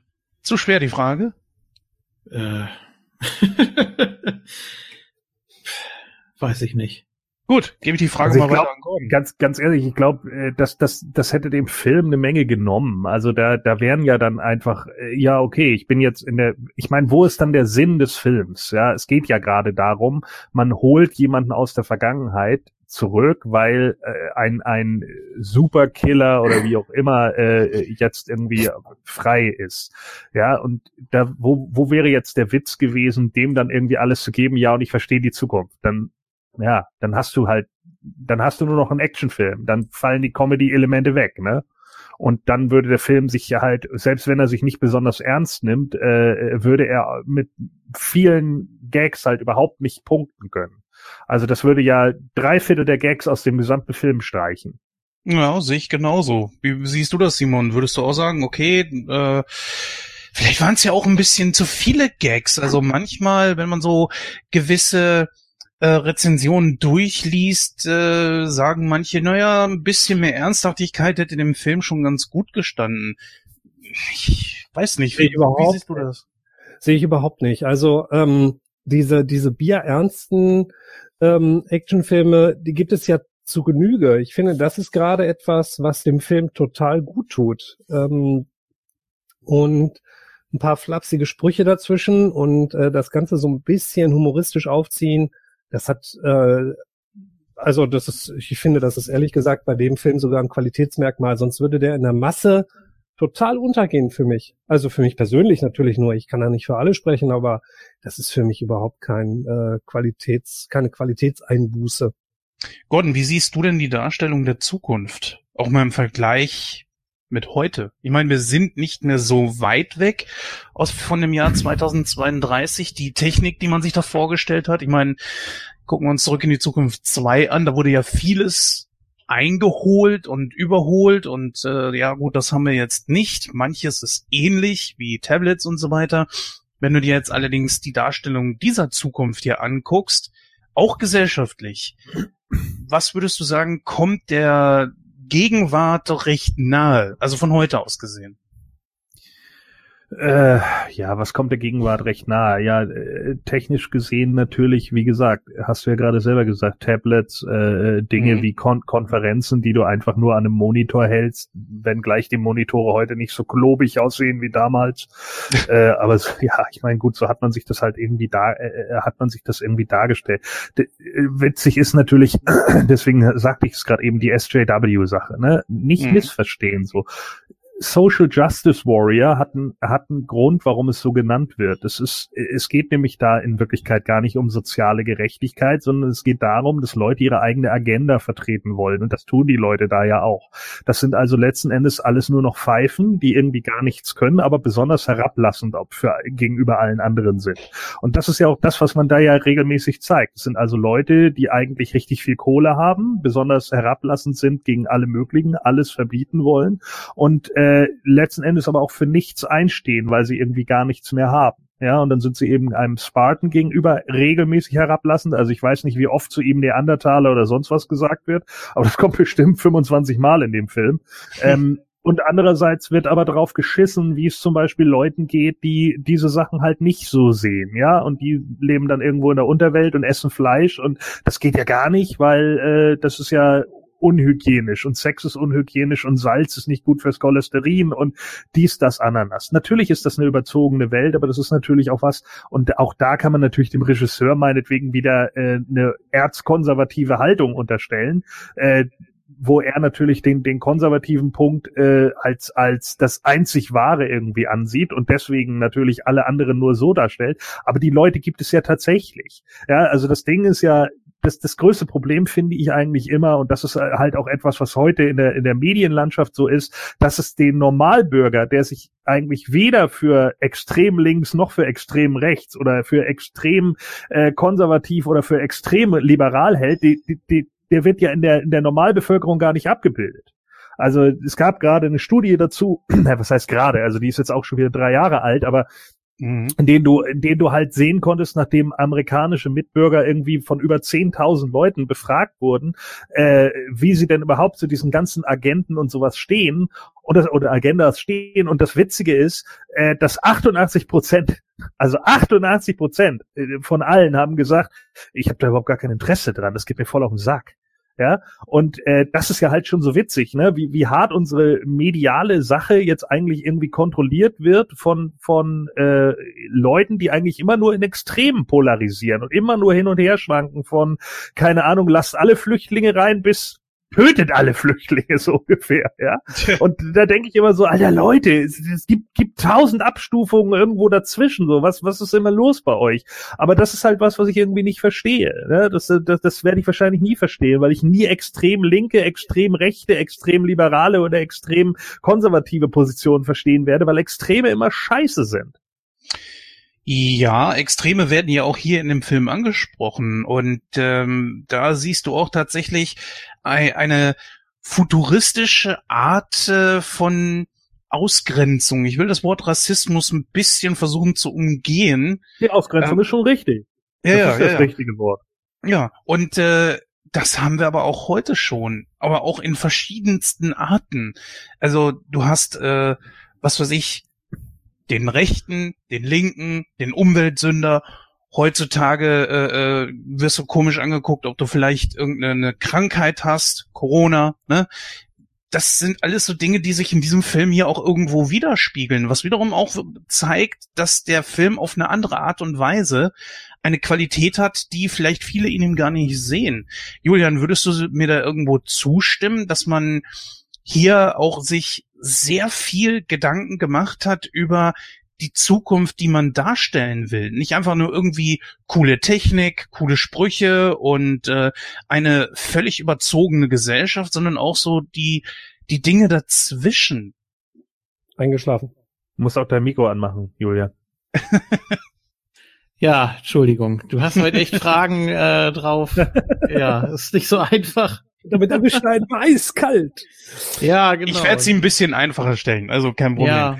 Ja, also die äh, Zukunft, die man sich da vorgestellt hat, ist das was, wo du sagen würdest, ja, das ist sehr kreativ und gibt nee. dem Film einfach nochmal einen Pluspunkt oder ist es für dich eigentlich eher unnötig? Ich finde den ganzen Film nicht sonderlich kreativ, wenn ich ehrlich bin und auch Aha. nicht sonderlich interessant. Äh, ja, also damals fand ich ihn ganz in Ordnung. Heute habe ich mich dann doch ein bisschen gelangweilt, finde ihn auch deutlich zu lang. Ähm, ich weiß nicht genau, in welche Richtung man da gehen wollte. Also es ist, äh, ja. Dann frage ich das einfach mal Gordon. Gordon, wie, wie ist sagen. das bei dir? ja, klar, wenn du das so siehst, dann ist das ja okay. Gordon, siehst du das genauso oder siehst du das anders? Gib dem Film diese Kreativität nochmal so, einen so einen kleinen Boost naja, äh, ob das jetzt mega kreativ ist, eine Welt zu erschaffen, in der alles verboten ist und alles irgendwie, dadurch, dass alles nur verboten ist, alles nur noch Jammerlappen sind, weil selbst die Polizei, ich glaube, da kam ja sogar der Witz, ne, von wegen, ja, äh, wir sind die Polizei, wir sind für Gewalt nicht ausgebildet. So, so, das ist natürlich, auch das ist ein konservativer Standpunkt, ne, so von wegen, ja, wenn wir unsere Polizei nicht mit fünf Schrotflinten ausstatten, dann können uns die Verbrecher ja auf der Nase rumtanzen. Was sagst du, NRA? Ich höre dir trapsen. So, also das ist natürlich, äh, auch das ist wieder eine erzkonservative Vorstellung, aber es gibt natürlich schon andere Sachen, wo ich irgendwie denke, ja, es ist eben, ist eben so, wie es eben dargestellt wird. Ne? Ähm, der, der Punkt ist halt der, natürlich ist das jetzt nicht so, es ist ansa ansatzweise gesellschaftskritisch, mit ständigen Verboten, mit ständigem Genörgel, aber überhaupt eigentlich kein Ziel dahinter zu haben und dann eben dem Bad Guy, der dahinter steht und mit diesem Leben seine neue Weltordnung schaffen will. Ne? Mhm. Und das macht der Regisseur, derjenige, der das Drehbuch geschrieben hat, wie auch immer hier natürlich schon sehr klar. So, dass, dass auch da wieder äh, die, die, die neue Weltordnung halt vielleicht irgendwie äh, gefährlich sein kann. Ich denke aber auch, dass dieses, dieses Rückschrittige von wegen, ja, äh, wir gehen jetzt mal wieder zurück in das 1996, das John Spartan kennt, was ja nun keine geile Vision ist, ne? Wenn man da reinkommt, so, yay, Hollywood brennt und irgendwie 30 Geiseln werden umgebracht, äh, dass das jetzt irgendwie die, die ideale Welt sein sollte, denn das ist sie nun mal nicht. So, und vielleicht sollte man da einfach so ein Stück weit den Mittelweg irgendwie finden. Und das, das zum Beispiel zeigt der Film am Ende eher wenig muss man einfach sagen. Aber das ist eben, es ist kein Drama, es ist nun mal ein Actionfilm, Mann.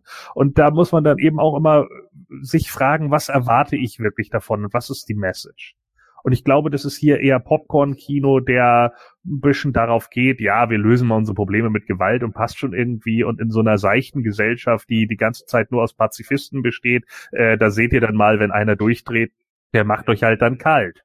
Ja, aber würdest du nicht sagen, dass das hier so eine futuristische Darstellung eines Kontrollstaates ist? So hm. unlogisch klingt das gar nicht. Also ja, wir haben ja alle einen Chip drin, ne? Und wir haben Handys. Ja, natürlich ist das auch so. Und ich meine, äh, klar, äh, auch, auch das ist ja nicht nur bei Handys, das hat auch mit, mit ganz anderen Sachen zu tun, wie mhm. oft wir unsere IDs weitergeben. Und das ist da ja auch genau der Punkt. Er steigt ins Auto ein und dann heißt es sofort, Hallo John Spartan. Ja, da habe ich natürlich auch aufgehorcht in dem Moment und habe gedacht, ja, es ist, ist nicht so weit weg von der Realität bei uns momentan, ne? Mit, mit Fingerabdruck auf dem, auf dem äh, Ausweis und da hast du dich gesehen. Und es ist jetzt nicht so weit hergeholt, dass es irgendwann einen Retina-Scan gibt, der uns dann auch daran äh, identifiziert. Und äh, so wie wir es ja beim Handy mittlerweile genauso machen, da hast du natürlich recht, äh, dass wir dann eben unsere, unsere Fingerabdruck da irgendwie eingeben müssen. so. Und es gibt ja nun auch genügend Kram Kram, was weiß ich, kommen dann immer irgendwelche Werbesendungen oder sonst irgendwie was. Ja, bist du ein Kohlehydrat-Typ oder bist du ein Eiweiß-Typ? Schick uns mal dein Blut, dann messen wir das für dich aus. und dann alle so, okay, dann habt ihr meine DNA als irgendein Konzern. Warum? Nee, nee, das ist ja alles anonymisiert. Blödsinn, nichts ist anonymisiert. Das ist einfach Quatsch. Und das wurde jetzt ja nun schon, ohne jetzt den Aluhut aufzuhaben, wurde das ja nun schon zehn Jahre lang am Stück immer wieder gezeigt. Es gibt keine sicheren P2P-Verbindungen etc. Auch Facebook musste dafür schon wie viele Milliarden Dollar mittlerweile Strafe zahlen. Das ist doch, äh, ist doch vollkommen klar. Und deswegen sollte man sich natürlich immer wieder selbst die Frage stellen, wie viele von meinen Daten möchte ich rausgeben? Das ist richtig. Julian, siehst du das ähnlich? Boah, äh, Vielleicht fragst du erstmal Simon, der hat nämlich irgendwie seit 20 Minuten gar nichts mehr gesagt. ja, bitte. Gerne. Bin ich jetzt dran? Yeah. Ja. Hast du das Kissen nicht angenommen, das Redekissen? Du hast das Redekissen. Also ich glaube, äh, dass ich die, die Gesellschaftskritik, wenn, dann wirklich nur zwischen den Zeilen werten kann. Also ähm, natürlich müssen wir aufpassen, und ähm, es wird alles immer zentraler erfasst und das ist auch nicht ganz ungefährlich. Und zum Beispiel diese Sache mit dem Chip, das wird auch irgendwann kommen. Ähm, zum Beispiel allein schon fürs Gesundheitssystem, da ist sowas schon länger äh, tatsächlich mal in, in ähm, Gespräch. Ähm, bisher haben wir jetzt diesen Chip auf unserer versicherten Karte ähm, und irgendwann wird es diesen Chip dann tatsächlich mal bei uns geben ähm, der bestimmte Sachen dann auch vielleicht auch noch überwachen kann, Blutzuckerspiegel, ich habe keine Ahnung. Also äh, man kann, es ist Fluch und Segen zugleich. Ähm, in der Tat finde ich aber immer noch, es ist eine Actionkomödie. So, und ähm, ich will diesem Film gar nichts übermäßig gesellschaftliches äh, oder gesellschaftskritisches abverlangen. Ein Film muss für mich nicht alles gleichzeitig bedienen. Ähm, und deswegen äh, schmunzel ich über das, was vielleicht so ansatzweise wahrgenommen wurde. Also ähm, die überforderte Polizei finde ich zum Beispiel äh, so, so ein Gag, ja, wenn der dem, dem Simon Phoenix an der Telefonzelle oder was dann zukünftig so diesem Terminal dagegen übersteht und äh, oder sonst. Ja, alles vorgebetet bekommt, alle Maßnahmen, dass er sich auf den Boden legen soll und Hände auf den Rücken und all so ein Kram, das ist natürlich super überzogen. Und vor allen Dingen, nee, nee, warte mal ganz kurz, da muss ich einmal ja, ganz kurz rein, weil in, in dieser Fehde, in, in, in dieser Szene, pass auf, in dieser Szene, weil, weil du die gerade ansprichst und ich finde diese Szene so großartig, weil ich genau so reagiert hätte wie Simon Phoenix. Wenn da so eine Pfeife steht und sagt, oder Son. Und in dem Moment oder macht er diesen, diesen Schulterblick, weißt du? Und es wäre genau der gleiche Blick, den ich auch gehabt hätte, so, oder sonst was. so, weißt du, da haben wir gut. Aber mach ruhig weiter. Also ich finde tatsächlich diese Szene mega, mega amüsant. Ähm, und ich, mir, für mich ist es auch einer der besten, so. ähm, ich finde auch super, ich, ich freue mich dann auch immer darauf, dann, dann werde ich wieder zum kleinen Jungen, äh, wenn er dann die, hinterher die, wirklich die ganzen bekloppten Polizisten verwemst. Ähm, aber äh, tatsächlich sehe ich das gar nicht so bierernst. Also, ähm, was ich vorhin schon gesagt habe, der Film macht nicht den Fehler, sich, sich ernst zu nehmen, übermäßig ernst zu nehmen. Und deswegen nehme ich auch diese Gesellschaftskritik nicht so wahnsinnig für voll. Es gibt so ein paar Sachen, könnte man jetzt heute, aus heutiger Sicht könnte man die rein interpretieren. Wir sind, wie du vorhin gesagt hast, nicht mehr so weit weg von diesem, äh, von dem Jahr, wo das ganze Ding spielt. Ähm, und wenn wir jetzt einfach mal 10, 15 Jahre nach vorne spulen, ja, Chip, ja, vielleicht auch ähm, eine Polizei, die noch nicht mal in dem Sinn überfordert wäre, sondern einfach in ihren Kompetenzen über, äh, äh vielleicht beschnitten wird, beschnitten wurde aus der Dame, äh, aus der zukünftigen, Se also beschnitten worden sein wird, Foto 2. Ähm, und solche Sachen. Und ähm, ansonsten kann ich die, die, wie gesagt, die ganze Sache gar nicht so schrecklich ernst nehmen. Und ich glaube auch, das ist gar nicht das Ziel des Films. Der will unterhalten und äh, damit ist dann eigentlich auch die Kuh gemolken. Und ähm, ich finde den auch, äh, also ich habe ihn äh, just äh, wieder auch geguckt, wirklich, weil ich wusste, dass heute auch ähm, äh, unsere Sendung dazu stattfindet. Und ich muss ganz ehrlich sagen, ich fand es immer noch amüsant. Ich bin einer, der sich das äh, wirklich immer noch angucken kann. Ähm, ich mag einfach diese Ära von Filmen und ähm, ich mag auch diesen Ton, den, äh, den der ganze Film hat, dass er dann zwischendurch wirklich mal äh, ganz knallhart äh, Stallone äh, gegen, gegen Snipes äh, zeigt. Und ähm, ich finde auch gut, dass er nicht zu seicht geworden ist, ja, dass Menschen dann auch über den Jordan gehen und so. Das gehört dann in diese Machart von Filmen einfach irgendwo wirklich dazu. Und ähm, ja, alles andere, ich interpretiere an so einem Film nicht großartig rum. So, das, äh, der macht mir entweder Spaß und ich amüsiere mich oder der macht mir auch keinen Spaß. Ich mag auch nicht alle Filme dieser, dieser Art äh, oder er macht mir auch keinen Spaß und ich amüsiere mich nicht. Und ähm, damit ist eigentlich auch schon das meiste äh, gesagt, was ich mir bei so einem Film dann denke, wenn ich mir den angucke. Also es gibt genug darüber zu erzählen. Man kann mal auch Szenen auseinandernehmen oder äh, mal auf bestimmte Sachen eingehen. Ähm, aber ich, ich finde es so ganz sehr, sehr äh, unterhaltsam. Mich, mich unterhält er immer noch, ja. Julian, würdest du das genauso sehen und sagen, okay, vielleicht gehen wir auch ein bisschen weit und äh, sehen zu viel in diesem Film, als er wirklich selber sagen möchte? Ja, was will er denn sagen? Wenn er sagen will, ich will unterhalten, dann äh, ja, schafft er das bei mir zumindest mäßig.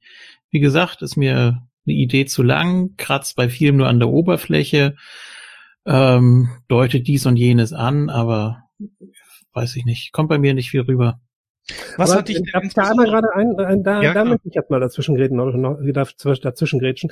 Ich filme, äh, finde, ja, Kratz an der Oberfläche ist gerade heute bei jedem Film und, und wenn es irgendwie so eine halbständige Zeichentrickfolge ist von äh, DuckTales oder so, ähm, eine Kritik, die, die immer wieder zur Sprache kommt. Aber ich frage mich wirklich, was, was erwarte ich denn? Ähm, es gibt unheimlich viele Bereiche, da kratzt er eben auch nicht an der Oberfläche und die sind meines Erachtens dann eben auch wirklich ausreichend ausgeschöpft. Ähm, sowohl was äh, diese ich sage jetzt mal, Ideale in der Zukunft angeht, vielleicht auch die zwei Gesellschaften, die miteinander konkurrieren und so. Das sind ja durchaus auch Sachen, die sind irgendwo äh, plausibel dargestellt und ähm, genügen für den Film, wie der so ist, auch vollkommen aus. Also wenn ich jetzt ein Drama erwarten würde oder zum Beispiel auch wirklich einen, einen Film auf Tatsachen, ähm, nehmen wir jetzt mal wirklich einer, der, der gar nicht reinpasst, ähm, der Untergang oder noch krasser Schindlers Liste.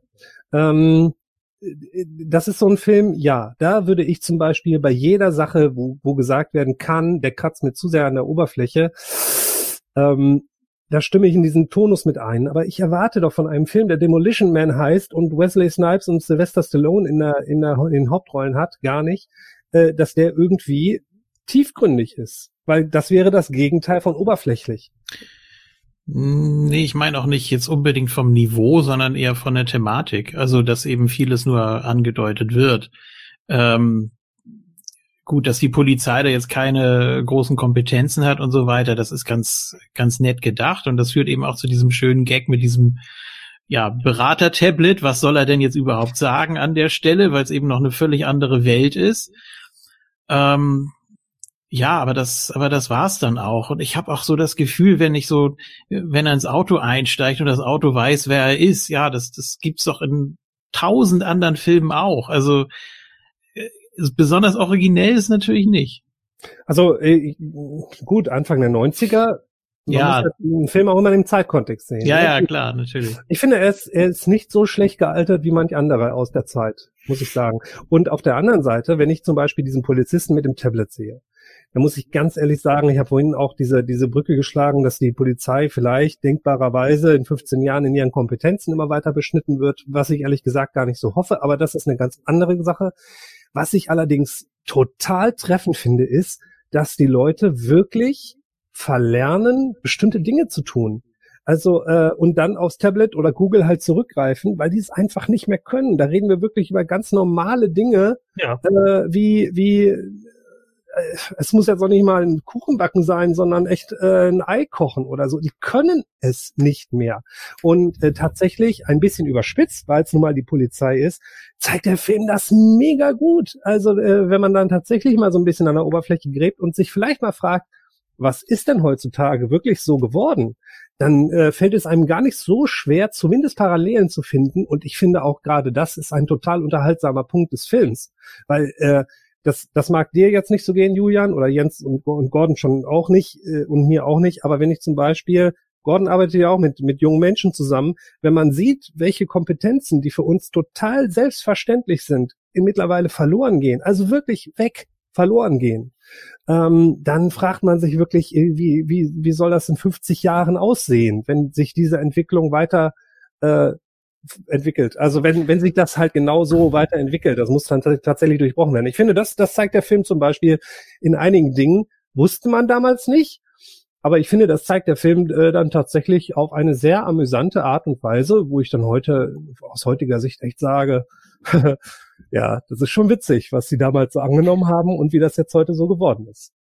Ja, wobei äh, vielleicht auch da nochmal mit rein. Ähm, dafür sind bei den Kindern aber heute in vielen Bereichen andere Kompetenzen da. Ne? Also das muss man natürlich auch so sehen. Dann kommt natürlich auch noch hinzu, dass gerade eine Generation, was weiß ich, keine Ahnung, eine Generation, die in den 90ern groß geworden ist, so wie zum Beispiel meine, die war deutlich rebellischer als eine Generation, die jetzt in den 2010ern groß geworden ist. So, das, das hat lethargischer. Ja, ne, sagen wir mal eher, also das, da gab es auch eine Umfrage zu, sogar in Deutschland, äh, witzigerweise, ähm, ich weiß gar nicht, ob die auch unter der Leitung von den Kim und Jim Studien waren, aber äh, Jugendliche heutzutage so wollen halt eher angepasst sein und weniger auffallen und sowas. Und äh, das passiert dann natürlich, wenn du irgendwie äh, ja mit in der Masse schwimmst. Ne, das geht dann halt irgendwie und viele haben die haben die gleichen äh, äh, haben die gleichen Wünsche und Träume. Äh, was weiß ich, keine Ahnung. Ich sehe das ja nun auch regelmäßig irgendwie. Ja, irgendwie Influencer werden und so. Aber dann irgendwie mal klar zu machen, dass da natürlich auch ein scheiß viel Arbeit hinterhängt und man regelmäßig was tun muss. Und das kriegen die meisten dann schon wieder nicht hin.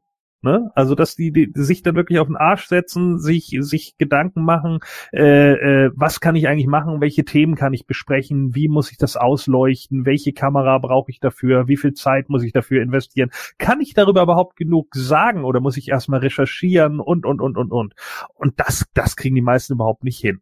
So, einige machen das dann halt mit ihren Let's Play Videos. Wir hatten einen Jungen bei uns an der Schule, der hatte dann tatsächlich irgendwie fast 10.000 Follower, weil er irgendwie immer Minecraft gespielt hat. Mhm. Aber ich habe ich hab halt auch zu ihm gesagt, Jung, fall nicht auf diese, diese Nummer rein, die du jetzt hast, dass du gerade ein bisschen monetarisiert wirst und Kohle bekommst. Und in fünf Jahren interessiert sich irgendwann keine Sau mehr für das Spiel und dann sitzt du nämlich dumm da, weil dann müsstest du nämlich auf ein anderes Thema umschwenken und wenn du das nicht kannst, dann wird's eng. So, und mhm. das ist eben genau das so. Und da, es gibt einfach ja auch viel zu viele davon. Klar, es gibt YouTuber, die sind heutzutage Millionäre, obwohl die richtig scheiße sind. Ja, wenn ich die gucke und mir denen zuhöre, die können nicht reden, die haben eigentlich auch überhaupt nichts zu erzählen, aber die haben einfach damit angefangen und die haben schon 2006 damit angefangen, machen das seit 14 Jahren und weil es so wenige gab, noch 2010, sind so viele Leute dann bei denen angesprungen, dass die mittlerweile so viele Follower haben, die dann auch nicht weggehen, sondern sich das regelmäßig immer mal wieder angucken oder ihn zumindest in der Liste lassen oder wie auch immer. Wo ich dann auch denke, boah, warum finden den so viele Leute gut? Tun sie gar nicht. Es gab damals einfach nur nicht so viel, aber mittlerweile ist es halt was anderes anderes. Es gibt einfach, ja, eine Milliarde Kanäle, wenn man es so sieht, so, und das ist halt genau der Punkt. Und ja, ich gebe dir natürlich recht, es gibt einzelne Kompetenzen, wo ich auch manchmal bei den Kindern mit dem Kopf schüttel, äh, dass die Dinge einfach wirklich simpelste Sachen einfach nicht hinbekommen, ja. Äh, äh, aber das liegt eben natürlich auch ein Stück weit in der Natur unserer Gesellschaft im Moment von Instant Knowledge. Ne? Es ist ja nichts anderes so. Du, es ist wie Instant Coffee, du kippst halt Wasser drauf und dann ist der Kaffee da. Schmeckt zwar nicht besonders und hält nicht lange vor, aber in dem Moment für die Sache, die du brauchst, nutzt du es halt. Schlimm wird's immer dann, wenn die Leute dann sowas wie Google schon nicht mal mehr bedienen können. Und da frage ich mich dann halt auch häufig, warum ist das so? Und da kann ich einfach nur sagen, sorry, aber da führen die meisten Kinder halt wie wir alle den Knall der Eltern weiter. Und das ja, ist halt total. genau das, ne? Und das ist halt das große Problem, so weil die Eltern, die ich nämlich jetzt habe, die haben nämlich meistens überhaupt keinen Peil davon, was die Kinder am Handy machen. Die Kinder können die sowieso am Handy komplett ausspielen, aber sie wissen halt nicht genug, um das Handy dann irgendwie sinnvoll zu nutzen, sondern eigentlich nur für ihr eigenes Amusement. So, das ist das eine. Aber das andere ist, sich dann mit den Kindern irgendwie mal zu akklimatisieren oder beziehungsweise mit denen mal hinzusetzen und zu sagen, yo, ich zeig dir jetzt mal, wie man sich die Schuhe zubindet. Oder wie du jetzt eben so schön sagst, wie man fünf Minuten Ei kocht, meinetwegen. Das fällt dann halt auch teilweise weg. Und wenn du dann irgendwie die Eltern dazu aber auch kennenlernst, was ich ja nun auch regelmäßig hatte. Ja, ich habe dann so, Ja, natürlich, aber nicht nur das. Es, es, es, es hat einfach auch häufig was damit zu tun, dass nicht die Eltern so blöde sind, sondern die schon selbst mit sich so viel zu tun haben, weißt du? Das Problem ja. ist halt einfach, die sind mit sich selbst so sehr beschäftigt und, und, und lenken sich auch selber nur mit, mit äh, Social Media etc. ab und daddeln und keine Ahnung ähm, und sind damit beschäftigt, sich selber irgendwie in Szene zu setzen und haben dann ein Kind. Auf, nee, ich habe auch haben überhaupt gemeint, keine Zeit Eltern, dafür. Genau, ich habe ich hab weder gemeint, dass die Kinder zu blöd sind, sind sind die meistens gar nicht und auch die Eltern nicht, sondern äh, dass tatsächlich irgendwo, irgendwo, sei es jetzt in der Zeit, sei es äh, in beim Interesse ähm, oder so, äh, dass dann irgendwo der Hund begraben liegt und dann eben aber auch äh, ein Schuh daraus wird, warum viele Jugendliche, auch da kann man gar nicht verallgemeinern, aber viele Jugendliche halt äh, so sind, wie sie sind. Und ich gebe ja. denen äh, überhaupt nicht die Schuld daran. Also gar nicht. Ähm, sonst könnte ich meinen Job ehrlich gesagt auch hinschmeißen, weil dann würde der gar keinen Sinn machen. Ähm, aber Weil, man kann ja jetzt zum Film, ja?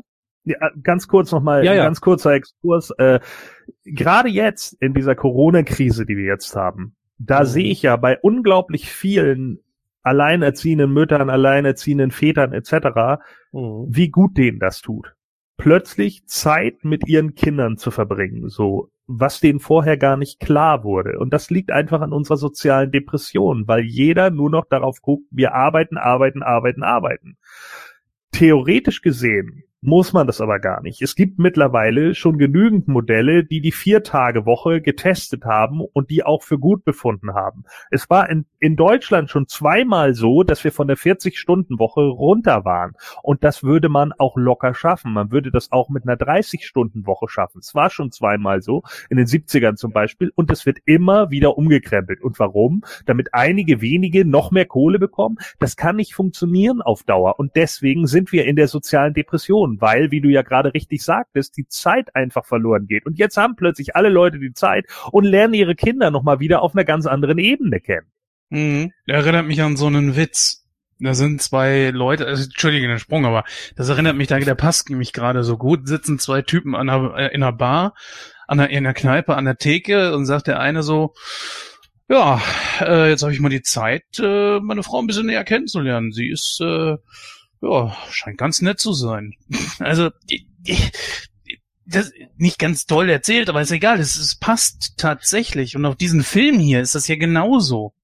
Nur, dass bei diesem Film die Leute ja trotzdem noch sozial interagieren, aber sie werden trotzdem auch zu sehr gelenkt. Das freie Denken ist in diesem Film hier mir auch nicht mehr so.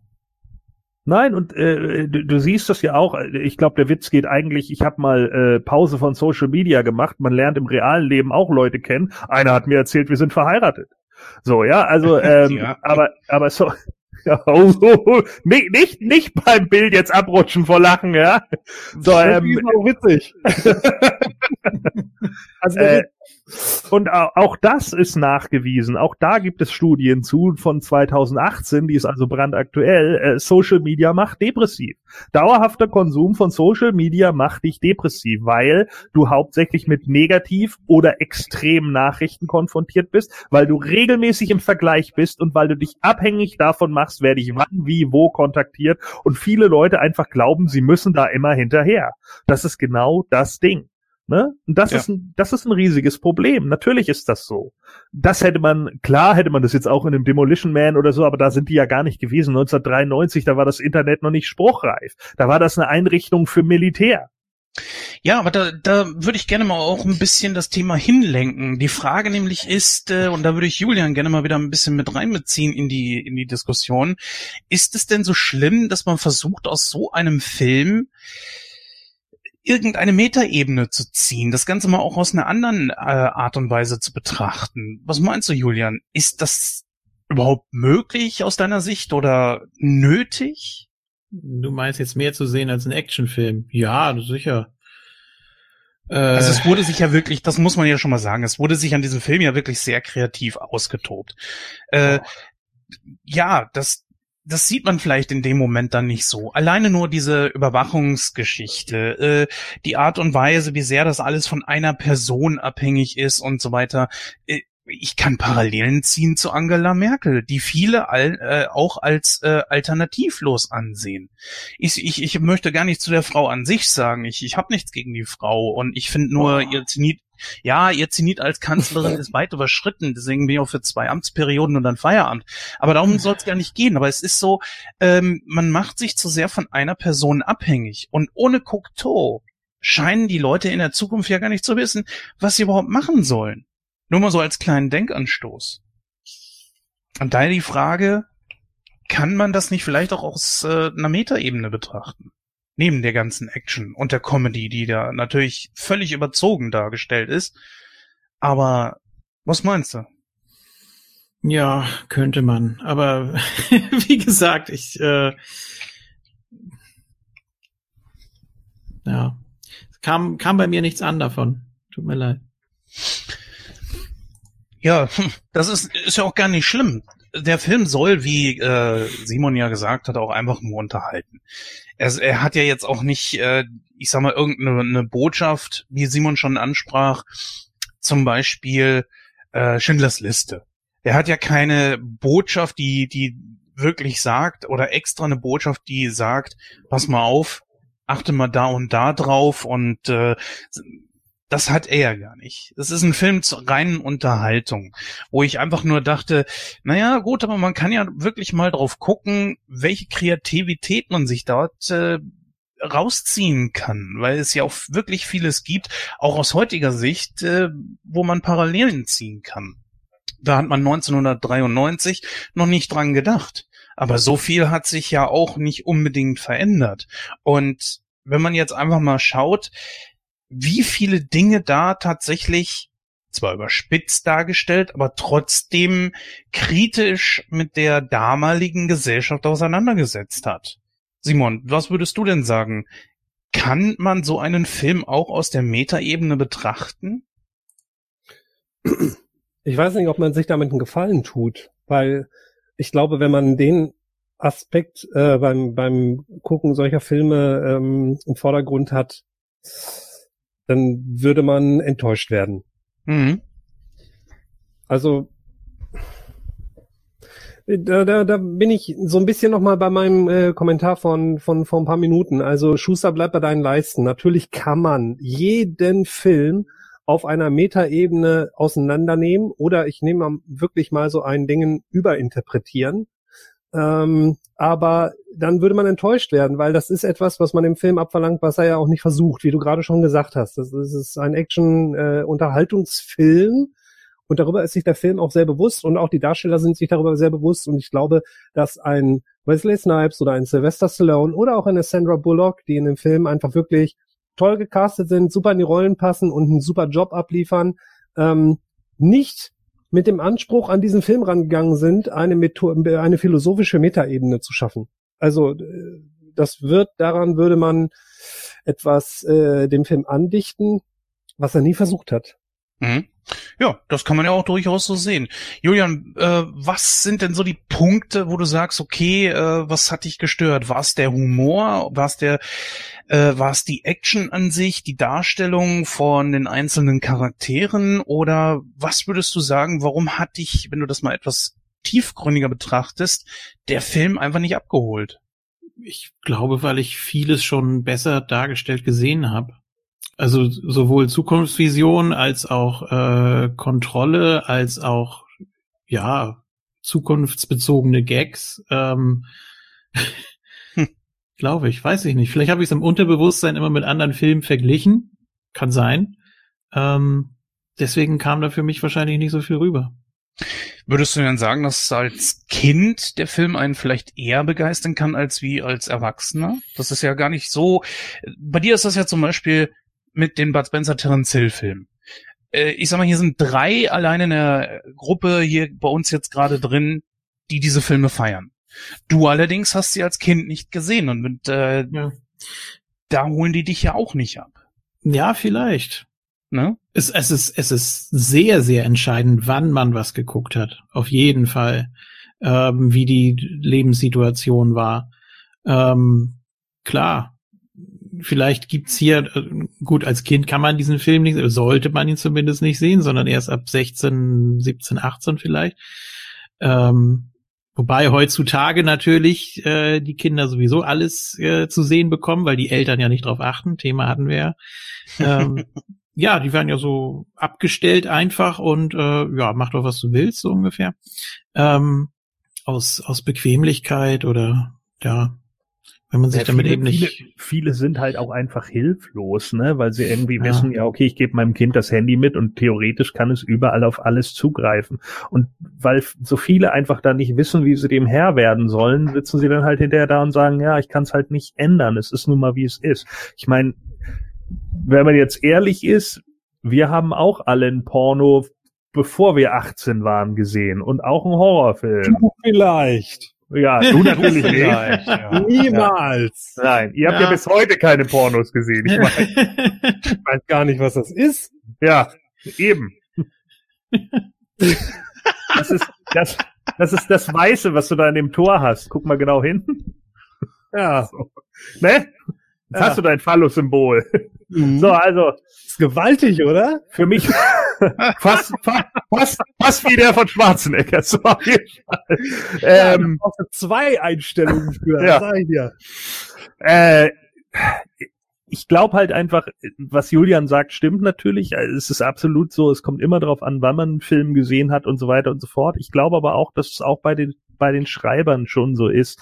Also ich glaube, die Metaebene ist immer ein Stück weiter. Ich, ich nehme da immer Clive Barker. Ja, das ist immer für mich wieder die, die, die, die perfekte, äh, das perfekte Beispiel. Clive Barker, der die Hellraiser-Romane äh, geschrieben hat, so, mhm. das war ein homosexueller Mann, der auf BDSM steht so oder ist oder wie auch immer. So ja und das ist jetzt vielleicht nicht jedermanns Sache. Also ich finde es nicht so geil vermöbelt zu werden während des sexuellen Aktes aber wenn er drauf steht ist das ja seine Sache.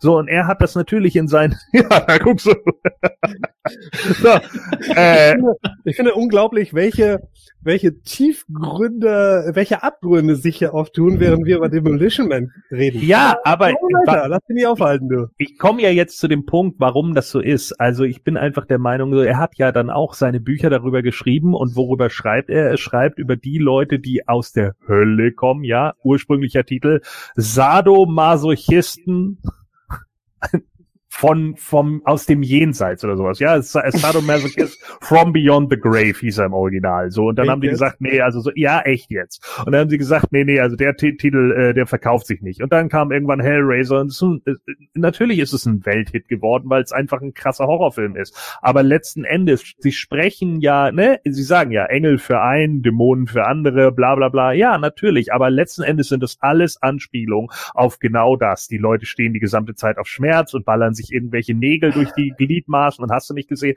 Und das ist seine Abhandlung, weil er dafür jahrelang in seinem Leben gescholten wurde dafür. Er wurde ausgegrenzt deswegen, er wurde deswegen missachtet und, und, und. Familienmitglieder haben ihn verstoßen wegen dem ganzen Kram. Ja, aber was soll er denn machen? Ja, er steht nun mal auf Kerle und er steht nun mal auf Schmerzen. Also ist das eben sein Leben. Und dann verfilmt er das oder beziehungsweise schreibt es und jemand anderes verfilmt es für ihn. Und so ist das hier auch. Ich garantiere dir, dass irgendeiner der Schreiber, und die haben ja nicht viel gemacht, wenn man in deren IMDb-Vita mal guckt, dann haben die ungefähr noch zwei weitere Filme gemacht und der eine dann auch noch den relativ schlechten Ripped D, äh, der 2014 oder was kam und der war eher platt. Ähm, die haben ja gar nicht so viel gemacht, aber vielleicht war es auch, vielleicht haben sie es damals so gesehen, 1993. Vielleicht fanden sie die Idee auch nur witzig dahinter. Aber ich denke einfach immer, ein Schreiber bringt immer, immer, immer, immer einen Teil von seiner eigenen Weltsicht in seine eigenen Geschichten mit rein. Und auch Ängste, die dahinter liegen oder Sorgen oder Sachen, die ihn erfreuen, die er toll findet und so weiter und so fort. Und genau das ist auch hier passiert wie tief man jetzt da geht und wie tief derjenige sich dann tatsächlich auch damit beschäftigt hat, mit einer gesellschaftskritischen Analyse, das ist dann wieder eine ganz andere Sache. Vielleicht hat er das auch nur mega oberflächlich behandelt und war dann der Meinung, ja, so stelle ich das jetzt da und gut ist. Das ist ja vollkommen klar. Aber selbst Comic-Writer wie bei The Walking Dead oder sonst irgendwie was tun das ja regelmäßig. Natürlich, mhm. alle Künstler tun das. Also, ja. entschuldige, ich sitze hier gerade an der Staffelei und äh, du hast hundertprozentig recht. Also ähm, jeder tut das. Jeder, der in irgendeiner Form. Äh, das ist ja zum Beispiel ja. auch so der Punkt. Ich das ist jetzt wieder etwas, was in diese, diese Malerei und die Szene und mein Hobby und so reingeht, aber das ist ja zum Beispiel auch so ein Punkt, Warum ich immer sage, ich mache keine Aufträge, weil ich äh, selber das mache und aussuche, ähm, was ich gerne auf die Leinwand bringen möchte. Ja. Aus bestimmten Gründen, die ich noch nicht mal unbedingt erklären muss und auch gar nicht erklären möchte. Manchmal packe ich ein bisschen was aus und ähm, äh, stelle das dann auch da und es ist auch vollkommen in Ordnung. Aber ich habe mir schon irgendwo was dabei, dabei gedacht, wenn ich hier, ich habe hier im Hintergrund gerade für die Hörer so, so einen Sandsturm gemalt. Ähm, tatsächlich äh, gibt es da auch Gedanken, die einfach äh, ein Stück darüber hinausgehen, als einfach nur zu sagen, ich male jetzt mal einen coolen Sandsturm so, weil er in die Thematik passt. Also ich bin kein Illustrator und deswegen male ich keine Aufträge. So. Ja. Ähm, das ist genau richtig, was du gerade gesagt hast. Das trifft wirklich den Nagel auf den Kopf. Wenn man denkt sich da als Filmemacher oder äh, ganz egal, in welcher Branche oder äh, in welcher Sparte man da kreativ ist, man denkt sich da seinen Teil und äh, man hat seine Gründe, es so oder so oder oder so so zu machen. Ja. Ähm, und das ist für den Betrachter, das ist das Abenteuerlichste daran, noch nicht mal unbedingt ersichtlich.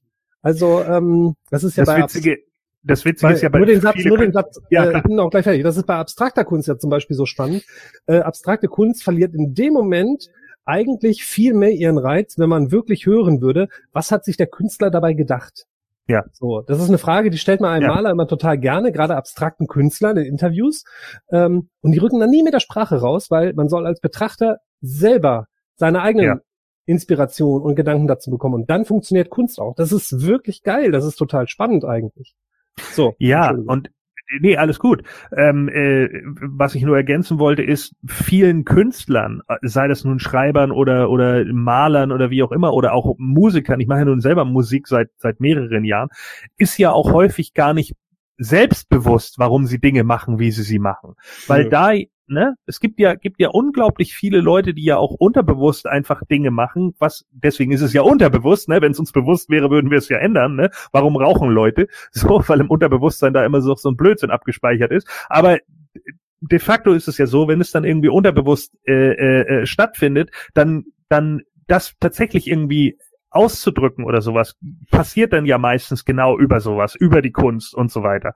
Und da wissen auch ganz viele erstmal überhaupt nicht, was, was sie reitet. Ein Kumpel von mir, der sich leider vor ein paar Jahren das Leben genommen hat, der hat immer so schön gesagt, als Metallica aufge aufgehört hat, Drogen zu nehmen, wurden sie scheiße. so, ja. Und das sind eben genau solche Sachen. Äh, auch da lief, liefen bei denen sehr wahrscheinlich in dem Moment unterbewusst einfach komplett andere äh, äh, Zyklen ab, so dass sie daraus auch ganz andere Musik gebaut haben haben. Das ist einfach so. Ich finde das bei Musikern sehr spannend, wenn man eine wirkliche Lieblingsband hat. Ne? Äh, nehmen wir wirklich jetzt mal so Sachen wie deutschen Schlager raus, weil da funktioniert Was? diese These nicht. Aber wenn man eine Lieblingsband hat oder einen Lieblingskünstler hat, dann findet man interessanterweise, wenn man äh, wirklich die ganze Bandbreite des Künstlers kennt, die Sachen interessanter, die nicht so kommerziell sind. Ja, klar. Das sind meistens dann die Lieblingsalben. Also, ähm, ja. und äh, das überträgt sich wirklich sehr, sehr stark. Ich finde das ein sehr, die letzten Minuten fand ich einen total interessanten und sehr, als Künstler sage ich jetzt ganz ehrlich mal, einen sehr wohltuenden Aspekt äh, in der Diskussion, weil du hast hundertprozentig recht. Äh, witzigerweise, wo du jetzt gerade Schlager rausgenommen hast, ähm, Schlager waren aber zum Beispiel jetzt einfach nur mal äh, sozialgesellschaftlich gesehen, gerade in den 50er Jahren, unglaublich wichtig für die Bevölkerung. Absolut, weiß ich, gebe ich dir auch recht, ähm, hat sich nur ganz anders entwickelt, in, vor allem in den letzten ja, äh, 10, 15, 10, 15 Jahren, weil ähm, und Mallorca-Hits. Na, genau. Also außer Saufen haben die kaum noch eine Aussage. Ja, ähm, das war ja mit Heimatfilmen. Betrifft auch nicht alle, um Gottes Willen. Also betrifft nicht alle Schlagerkünstler, aber ich rede jetzt wirklich von der breiten Masse, das, ja, was der, der gemeine Bürger unter Schlager jetzt gerade versteht und was er sich jetzt gerade so vorstellt. Ja. Schönen Gruß an Helene Fischer an dieser Stelle.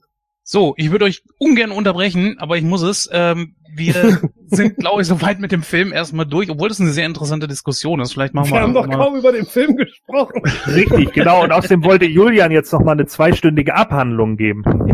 Ja, das kann er jetzt machen während seiner seinem Fazit. Äh, Julian, dann gebe ich das Ganze mal an dich weiter. Dein Fazit über diesen Film bitte. Ui, ja, viel kommt da nicht bei rum. Ähm ich glaube, ich fand ihn damals wirklich besser, unterhaltsamer.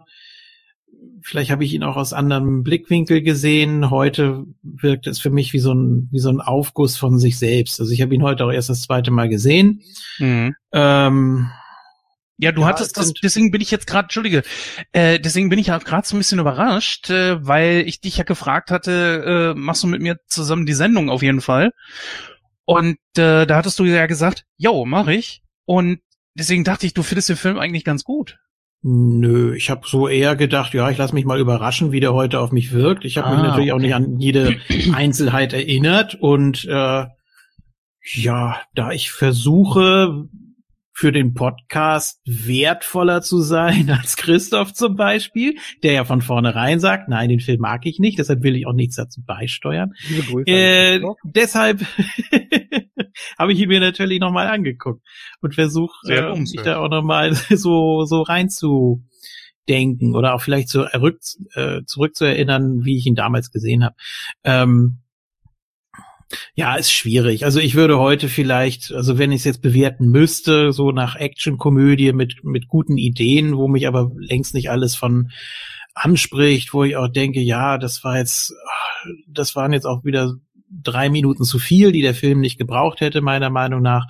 Andere Sachen wären dafür, äh, ja, dann eher kaum behandelt und Puh, deshalb, deshalb komme ich nicht so in den, in den Rhythmus rein. Das ist, das ist vielleicht so mein Problem. Vielleicht muss ich ihn noch mal im Original gucken. Vielleicht bringt das irgendwie was, wobei mich die Synchron Synchronisationsarbeit natürlich auch wieder begeistert hat, weil da viele Sprecher dabei sind, die ich sehr mag.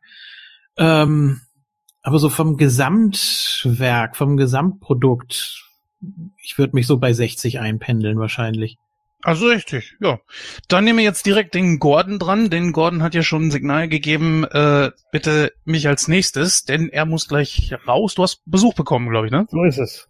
Jawohl, ähm, dann hau, ja, also für äh, mich, für ja. mich ähm, ist Demolition Man eine, ja, ist es eine Action-Komödie, wie Ken gerade so schön sagt, war seiner Zeit voraus. Ähm, ja, kann man vielleicht in der Zeit sehen so. Also es ist natürlich, äh, wie gesagt, hat es ja vorhin schon gesagt, es ist ganz witzig, dass so diese SJW-Kultur so ein bisschen auf, auf den Arm genommen wird. Es hat natürlich aber auch viele konservative Anleihen, wo ich auch eher, nee, sage. Also da wäre vielleicht der Mittelweg anders, aber mein Gott, es ist nun mal eben eine Actionkomödie und es ist, das soll es halt sein und das funktioniert eben auch und da hat man dann halt irgendwie so die einzelnen Anleihen und äh, Sylvester Stallone strickt schöne Pullover. Das ist dann okay. Ähm, natürlich ist der, ist der Film an sich auch einigermaßen quotable, so, ja, es gibt, gibt eben Sachen, äh, die drei Muscheln ist ein Internet-Meme auch heute noch, so, also das, das hat, äh, hat natürlich was. Noch sehr viele Leute, die zu dem Zeitpunkt auch gerade erst ihre schauspielerische Karriere angefangen haben. Ich meine, Sandra Bullock ist da noch mega jung. Ich glaube, ist 29 zu dem Zeitpunkt und hat vorher eigentlich nur TV-Serien gespielt. Benjamin Brad, den viele Leute wahrscheinlich aus der Fernsehserie Law and Order kennen äh, oder eben jetzt auch in, in äh, den Marvel-Film bei Doctor Strange ist er ja zum Beispiel dabei äh, und äh, hat dann die die äh, Energie abgesaugt, ja, äh, um um besser leben zu können und hast du nicht gesehen, so war halt da auch noch relativ jung, hat gerade erst angefangen. Es sind natürlich noch viele junge Darsteller dabei. Stallone und Snipes machen für einen Actionfilm ihre Arbeit vollkommen äh, okay. Was mich besonders beeindruckt hat bei dem Film, sind natürlich auch immer noch die Kulissen. Ich hasse das ja heutzutage wie die Pest, wenn alles immer nur am Computer generiert wird, vor allen Dingen, wenn man es dann auch noch sieht, dass es aus, dem, aus der Dose kommt. Und hier wurde natürlich alles nochmal wieder extra einzeln aufgebaut. Ne? Also alleine nur, was die Leute da immer hinlegen müssen, um das alles aufzubauen und so. Das, das wird eigentlich viel zu selten kreditiert, finde ich. Ähm, auch mit den Special Effects und so, äh, der mhm. Schlusseffekt, wo er da äh, äh, eingeeist wird, obwohl die Leute natürlich überhaupt keine Ahnung haben, wie Kryonisierung funktioniert, aber das ist ja auch egal, es soll ja nur ein toller Effekt sein, ne? Äh, und der Effekt, wo er dann da irgendwie von dem flüssigen Sauerstoff, Stickstoff, wie auch immer, dann da irgendwie vereist wird, eben den Kopf abhaut und so, das ist natürlich schon eine coole Szene. Es sieht cool aus und äh, ist auch so in Szene gesetzt. Und für das, was es ist, für mich eigentlich so ein Pop Pop-Culture-Action-Film, äh, passt er ganz gut.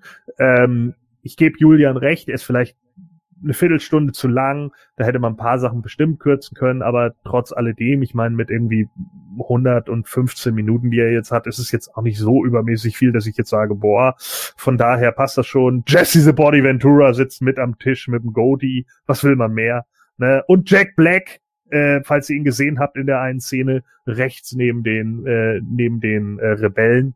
Also, nee. äh, das sind, sind, ist dir nicht aufgefallen? Nie. Nee, muss ja, mal zurückspulen. Ja, muss man, muss man gucken, wo er mit, mit, äh, ich glaube, das ist, als sie unten sind, da, da redet er mit ihm und da steht der Jack Black rechts neben ihm, muss nicht so lang. Okay. Ja, der junge Jack Black. Äh, ja, Jesse Ventura hat auch irgendwie, sitzt nur an der Szene und macht immer, mhm. also da habe ich auch nur gedacht, wow, das war jetzt deine Rolle, cool. So, aber ja, wie es denn eben so ist. Ähm, an sich äh, passt der Film für mich auch, ähm, aber es ist jetzt keiner, wo ich irgendwie sage, boah, das ist ein Actionfilm, muss für mich oder so, ich kann den locker runtergucken, der ist in Ordnung. Deswegen sage ich mal 77 Prozent. Ja, vielen Dank. Kommt in deine Wertung mit rein. Dann wünsche ich euch beiden, dir und Ken, auf jeden Fall noch einen schönen Abend bei was auch immer ihr machen werdet. Äh, ja, wir müssen mal. jetzt Raw und SmackDown im Corona-Modus gucken. Ah. Oh, viel Spaß. Ja, Dann wünsche ich euch beiden viel Spaß. Wird wahrscheinlich nicht so spaßig werden, aber es ist halt, wie es ist, ne? So, in diesem Sinne an die äh, Zuhörer. War mir ein Test, hat riesen Spaß gemacht. Mir auch, Simon. Jo, wir hören schön. uns dann die Tage. Mach's gut. Ciao, ciao. Tschüss. Ja, dann äh, überlasse ich Simon das Feld, dann komme ich noch kurz und äh, bitteschön, Simon. Okay, also ähm, ich, das meiste ist gesagt, ich, ich gebe dem Film, das nehme ich mal vorweg, 80 Prozent. Ähm, ich möchte ganz gerne an die acht rein, weil er mich äh, immer noch unterhält. Das habe ich genug betont. Und ähm, also als als Jugendlicher der 90er Jahre, ich war so 18 oder vielleicht knapp 18, ich weiß noch nicht mal genau, in welchem Monat er lief. Ähm, zweite Jahreshälfte wäre ich. Also ungefähr kann man mich jetzt ungefähr einschätzen. Und als Jugendlicher der 90er hat man so echt so seinen Spaß gehabt. Das war Popcorn, Kino ähm, und Unterhaltung vom Allerfeinsten. Und ähm, wenn sich, wenn sich große muskelbepackte Männer mit äh, entweder mit Martial Arts oder einfach auch nur mit der Faust auf die Schnauze äh, einen draufwemsen und dann noch ein paar schmissige Sprüche dabei hatten, äh, dann war man gut bedient. Da war die Welt in Ordnung. Ja. Ähm, und das hat der Film einfach wirklich äh, super damals erfüllt. Das muss man echt sagen. Und äh, von dieser Machart, äh, sage ich jetzt mal, diese klassischen Stallone und äh, ach, wir haben vorhin, haben wir sie alle aufgezählt, Van Damme und Segal mhm. und so. Das war ja diese Ära. Ne? Und ähm, Demolition Man war einer der letzten Filme dieser Art, finde ich, äh, der, der das wirklich gut raus, rausgeholt hat. Und ähm, danach ging auch diese diese ganze Phase von Actionfilmen so ein bisschen zu Ende und ähm, es, es, gab dann sogar ein richtiges Revival mit diesen Expendables zum Beispiel, als als Stallone dann halt wieder kam. Aber ähm, naja, das ist halt eine andere Generation. Ich kann die die Kritik, ich habe die ganze Zeit gerade schon so ein bisschen immer, wenn Julian zum Beispiel dran war, äh, drüber nachgedacht fände ich den Film heute noch so gut, wenn ich ihn heute das erste Mal sehen würde? Ich weiß es nicht. Äh, ganz ehrlich, natürlich, er passte so in die Zeit. Ich finde den Humor auch äh, so ganz cool, wobei der Film ja auch nicht rein auf Humor baut, aber er hat halt echt auch einen Augenzwinkern dabei und nimmt sich selber nicht so bierernst. Das tut dem Film sehr gut, finde ich. Und deswegen komme ich insgesamt wirklich auch auf 80 Prozent in meinem Fazit, weil äh, ich dem immer noch einen, einen Unterhaltungswert abgewinnen kann, dem ich und jetzt Achtung, den ich anderen Filmen dieser Sparte, die man einfach als Sparte irgendwo auch anerkennen muss, so, die gibt es und ähm, die hat auch die Existenzberechtigung, ähm, einen wesentlich höheren Unterhaltungswert andichte. Also ich habe ähm, einiges äh, da hinten in diesen, in diesen Schubladen drin aus den 90er Jahren an Actionfilmen und Demolition Man ist eben einer von wenigen, die ich dann doch ab und zu wenigstens wieder rauskrame. Es kann Nostalgie sein, das will ich noch nicht mal ausschließen. Aber Nostalgie, also ich habe früher auch andere Filme gesehen. Ich, ich finde, andere sind wirklich deutlich schlechter gealtert von der Machart. Ähm, das, was nicht wahr geworden ist, 1996, 1993, wie auch immer, das sind alles ja, äh, da muss man sich jetzt auch mal, das sind, das ist 25 Jahre her, wir haben es jetzt 2020, das muss man sich mal klar machen. Ähm, und äh, insofern, ja, muss man natürlich auch gucken, ähm, dass man sowas dann ausblendet. Da darf man auch nicht zu so überkritisch sein, finde ich. Und was diesen Unterhaltungsfaktor angeht, macht der Film saubere Arbeit. Stallone ist gut, Snipes ist gut. Snipes fand ich hinterher auch in Blade unfassbar geil. Ich finde die ganze Trilogie wirklich gut. Ähm, der eine hatte ein bisschen besseres Drehbuch, der andere ein bisschen schlechteres Drehbuch, aber von der Machart fand ich die alle toll, von den Darstellern fand ich die gut. Die gucke ich auch immer noch gerne. Also wie gesagt, der Film bekommt von mir so eine, einfach nur so eine Runde 80, ähm, weil ich finde einfach dafür, dass der Film jetzt 27 Jahre alt ist. Das muss man sich echt mal reinziehen. Heute guckt man Filme mit einem anderen Anspruch. Ich glaube, heute würde der zerrissen werden. Für die damalige Zeit finde ich den aber mehr als angemessen und ganz super gut gealtert, also positiv gealtert, weil er immer noch total gut unterhält und man ihn sich nicht so anguckt, so nach dem Motto, oh, im Grunde total lächerlich. Ich kann total für Julian kann ich trotzdem verstehen. Deswegen reite ich so darauf rum, wenn er sagt, ich habe vieles von dem Film einfach schon gesehen und auch schon in besser gesehen. Ähm, das kann ich nachvollziehen, aber damals war der Film einfach auch wirklich ein total geiler, ähm, ein total geiles Highlight in dieser, ähm, in diesem, in diesem Filmetier. So. Ja, gut, äh, ganz kurz vielleicht nochmal dazu, weil ich ja gesagt habe, es wurde viel, es wurde viel versucht, man hat einige Ideen äh, versucht umzusetzen, aber dann auch nicht mit der entsprechenden Breite vielleicht. Da wäre eine Serie nicht schlecht gewesen ne? dass du dich auch so ein bisschen mit der äh, mit der ganzen Szenerie anfreunden kannst, welche Regeln gelten da, welche Gesetze und das dann immer so abschnittsweise da. Das was, ist nochmal ein ganz anderer Aspekt. Für eine Serie bietet Böte dieser Film ein Mordsstoff, gebe ich dir recht. Das könnte man als Serie, da könnte man 20 Folgen ausschlachten, um das zu erzählen, was der Film erzählt, äh, ja. ohne dass es langweilig werden würde. Hab, hast du total recht. Eine geile, geilen Serienstoff hatten wir da. Ja, weil Aber, du auch erstmal mit der Szenerie dich anfreunden musst. Ja. Ne? Und äh, du wirst ja hier so ein bisschen reingeworfen, genauso wie die Aufgetauten. Ne? Und äh, dann wird dir alles so nach und nach erklärt und äh, ja, aber für das mich finde ich aber so, äh, tatsächlich, also äh, finde ich ein super Aspekt von dir. Ähm, Serien heutzutage nehmen sich in vielen Bereichen auch wirklich sehr viel Zeit und mhm äh, das im positiven Sinne, also genug Zeit, um äh, wirklich einen Kontext aufzubauen. Da hast du teilweise, was du früher in so eine Pilotfolge reingepackt hast, ähm, dann nimmst du dir heute drei, vier, fünf Folgen Zeit, um überhaupt diesen Kontext komplett zu erschließen. Ja, also nicht erklären, das wäre langweilig, aber er, er zu erschließen, dass der Zuschauer sagt, boah, und oder äh, wirklich dann so plötzlich vor eine eine Szenerie nach dem fünften Teil gesetzt wird oder vierten Teil oder wie auch immer ähm, wo er so denkt, ey, wie, wie krass ist das denn jetzt? Ne? Und ähm, so werden die sehen, äh, heute aufgebaut, dass Serien halt auch wirklich gut funktionieren, ohne schon zu viel vorwegzunehmen.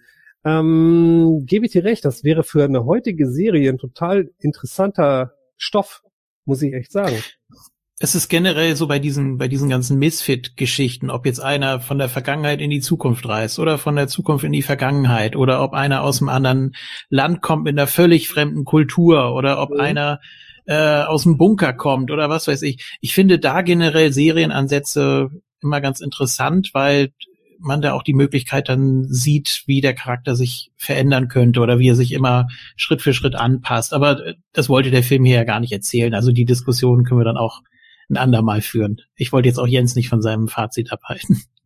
Ja, das ist richtig, aber ich finde trotzdem, oh. entschuldige Jens, ich höre dich schon Luft holen. Du, nee, alles äh, die Kugelschreiber da vor dir zu zerbrechen, äh, weil du deinen Kram los Aber ich finde das trotzdem einen super guten Gedankenansatz. Also für eine Serie würde der Film äh, irre oder der der Stoff des Films irres Potenzial haben und in, unter diesem Aspekt kann ich auch total verstehen, wenn du sagst, äh, da hätte man mehr rausholen können ja, eine Serie hätte mehr rausholen können. Ein, ein Schwarz, ein Schwarzenegger, sage ich schon.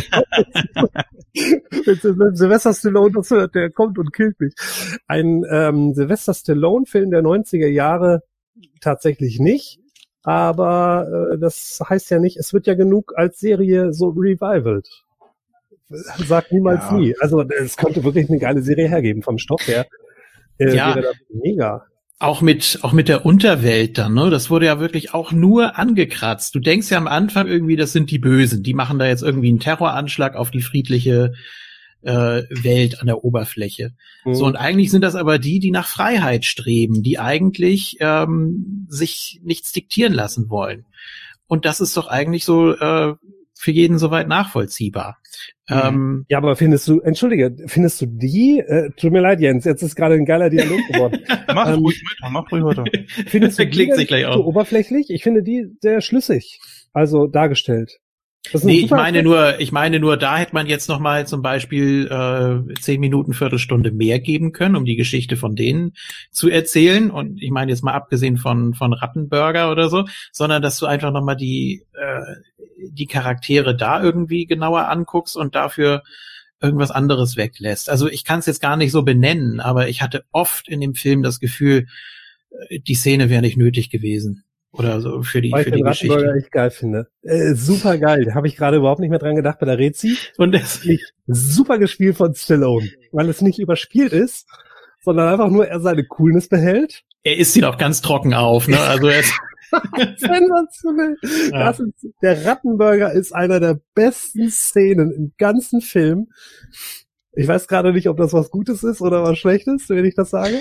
Naja Aber gut, es ist ja auch so, die, die Nahrung der Zukunft ist ja auch nichts, was heutzutage äh, schon gar keinen Bestand mehr hat, sondern ganz im Gegenteil. Wir leben in einer Welt der Überbevölkerung. Und wenn wir uns das einfach mal angucken, dass der Film uns jetzt sagt, okay, es gibt jetzt hier einen Rattenburger. Erstens zeigt das natürlich ganz klar, das ist die Nahrung irgendwo auch der Zukunft. Und auch Ratten sind ja keine, keine Tiere, es sind Tiere, die Krankheiten übertragen.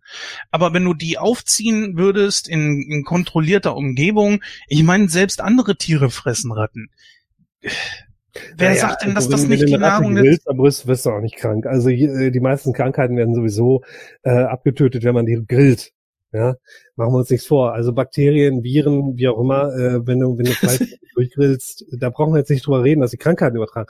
Nur äh, tatsächlich, das ist etwas, äh, diese diese, das ist etwas ähm, alternativer, alternative, äh, ja, nennen wir es mal Ernährungsquellen. Mhm. Das ist ein ganzes Thema. Also ähm, will ich gar nicht überbewerten. Die machen es aus der Not heraus ähm, machen aus der Not eine Tugend und machen offenbar Burger, die noch nicht mal schlecht sind. Das nehme ich dem voll ab in der Szene. Das ist wirklich geil. Wirklich coole Szene mit dem Rattenburger. Ähm, wo er dann wirklich aber am Anfang sagt, äh, das ist der beste Burger, den er seit Jahren gegessen hat. Finde ich auch sehr cool. Und ähm, dann hinterher um, Ratte. Hm, mal schlecht, ne? Und dann dreht er mhm. sich weg und geht und ähm, ist den ja, tatsächlich, Julian gesagt hat, sogar noch auf unterwegs. Also ja. ich finde großartig. Also die Szene mag ich, die, die feiere ich wirklich, die feiere ich wirklich mal ab. Ähm, ist mir jedes Mal, wenn ich den, wenn ich den gucke, so, ne, das ist so eine typische Szene, so, wo ich andere Leute sage, so, pass auf, pass auf, pass auf, pass auf. Und dann sitzen die da und können überhaupt nicht drüber lachen und dann bin ich immer sehr enttäuscht. Aber gut, so ist das dann halt, ne? ja, er hat was, er hat was Normales gesucht, ne? Und äh, das erinnert mich auch an eine Szene, ähm, was heißt Szene? Ich habe es ja wirklich erlebt. Das ist bestimmt schon 20 Jahre her. Äh, da stand eine Dame neben mir, die äh, also beim beim Dönermann und hat da gerade hat ihr irgendwie gefragt, ja, äh, woher denn da Geflügeldöner, wo kommt das denn her? Und und der meinte so eiskalt, ja, das sind die Tauben hier aus der Ecke. und und sie und sie tatsächlich, ah, also die hat das geglaubt. Leider haben dann alle um sie rum äh, angefangen zu lachen, dann hat sie es auch geschnallt, aber das, die erste Reaktion so, ja, warum nicht? Ne? Also, ich meine, heute gibt's Insektenburger, das, das finde ich auch ein bisschen pervers, aber naja gut, wie Jens schon sagte, Überbevölkerung, man muss langsam sich was überlegen. und äh, von synthetischen äh, Lebensmitteln und irgendwie ähm, ja, äh, zurück in die Zukunft hat gezeigt, wie man Pizza hydriert. Bei Cube Zero haben wir gesehen, du schluckst eine Pille und hast das Gefühl, ein Steak mit Pommes gegessen zu haben. Äh, das wird bestimmt irgendwann kommen in abgewandelter Form. Ja, gut, du hast aber auch damals schon diese Themen sehr präsent gehabt mit Überbevölkerung und damals waren wir um die fünfeinhalb bis sechs Milliarden und das hat man damals ja schon gesehen. Wir werden ja auch alle älter und irgendwie müssen wir uns darüber Gedanken machen, ob wir, das klingt alles so futuristisch, aber man muss sich mal darüber Gedanken machen, ob wir nicht vielleicht auch irgendwann dazu übergehen, vielleicht Wüsten zu bevölkern oder sowas. Wir, wir müssen uns für die Zukunft einfach irgendwo auch was einfallen lassen. Das klingt jetzt noch wie Spinnerei Spinnerei. Wieso aber, klingt das wie Spinnerei? Die Leute machen sich Gedanken, andere Planeten zu bevölkern. Also, mhm. ähm, nee, ich finde gar nicht, dass das wie Spinnerei klingt. Mach mal weiter. ja, und, und dann denke ich mir so, ach, ich, ich versuche, ich denke immer so, ist es Fleisch. Und Fleisch hat ja eigentlich nicht wirklich so selbst einen, einen großen Eigengeschmack So, was da dran kommt, sind Gewürze. Und ich persönlich finde, dass man auch so Tofu oder so, wenn man es würzt wie Fleisch, darauf kommt es für mich dann an, ist da, ist da für mich auch gar kein Unterschied. Außerdem, äh, die Leute kriegen da das Kotzen. Entschuldigung, aber ihr esst alle ein Würstchen, ja, was, äh, wo das Fleisch in, in den Darm, ja, de, des, des Tieres gepresst wird. Also, wie ekelhaft ist denn das? Es wird da reingepresst, wo, wo, wo ja. Code durchgehen. Ja, ist okay. Also es, ist überhaupt ja. nicht ekelhaft. Ähm, es ist in dem Moment ekelhaft äh, und da, da kannst du schon viel früher ansetzen, wenn die Leute sich Gedanken machen, wo der ganze Kram überhaupt herkommt. Also ähm, sehr interessanter Aspekt äh, war die allseits typische bekannte Weihnachtsgans. Da haben die letztes Jahr ein Experiment gemacht, wo die Leute auf dem Markt eine frische Weihnachtsgans kaufen konnten. Die haben einen, einen Marktstand gemacht Mhm. Äh, die Krux war, das wussten die Leute aber vorher nicht, die Gänse, die liefen da nämlich schön rum, das sah alles schön nach Öko aus und so, und dann wurde die Gans tatsächlich vor denen geschlachtet. Also die haben auch die Gans dann echt platt gemacht. Die Leute haben da geheult am Stand. Ähm, die Leute machen sich, die Menschen machen sich keine Gedanken mehr, wo der Kram eigentlich herkommt. Und äh, das ist der Fehler im System. Und äh, ich hätte auch gar kein Problem damit, äh, zum Beispiel einen, einen Rattenburger oder Rattenfleisch an sich so zu essen, sage ich heute. Mhm. Ja, wenn jetzt das jemand guckt und sagt, ja, da wollen wir mal bei der nächsten Grayscale-Con gucken, ob er das auch durchzieht. ähm, ja, da bin ich ja mal gespannt. Also, ähm, ich, ich würde das tatsächlich essen. Ich sehe da keinen so gewaltigen Unterschied. Ich finde sogar, ähm, dass die Leute sich sowieso darüber ein bisschen bewusster werden sollten, wo das Fleisch herkommt. Ähm, wir geben uns da hier zu Hause bei uns, ich kann nur sehr zu uns sprechen, echt sehr, sehr große Mühe und wir wissen immer, wenn wir Fleisch einkaufen, wo unser Fleisch herkommt.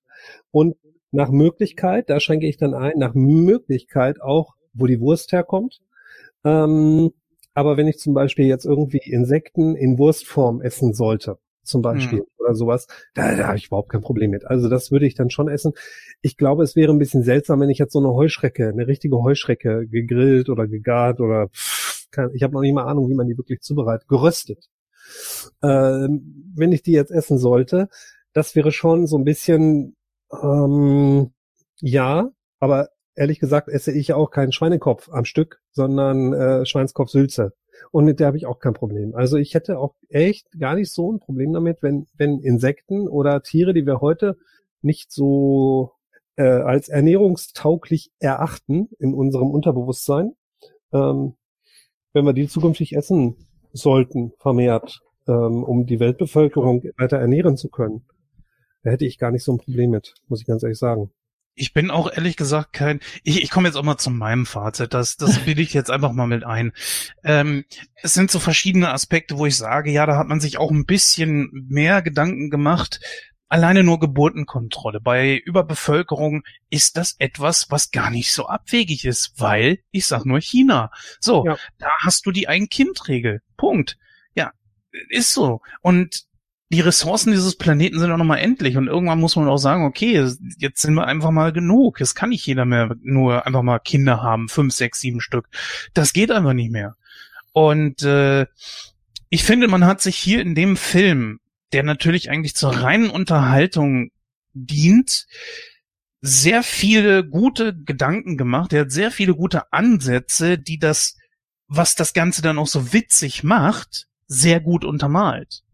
So, du hast eine überspitzte Darstellung der Zukunft, der Gesellschaft und so weiter, aber es basiert zumindest alles auf einem sehr nachvollziehbaren mh, hm, Grundstock.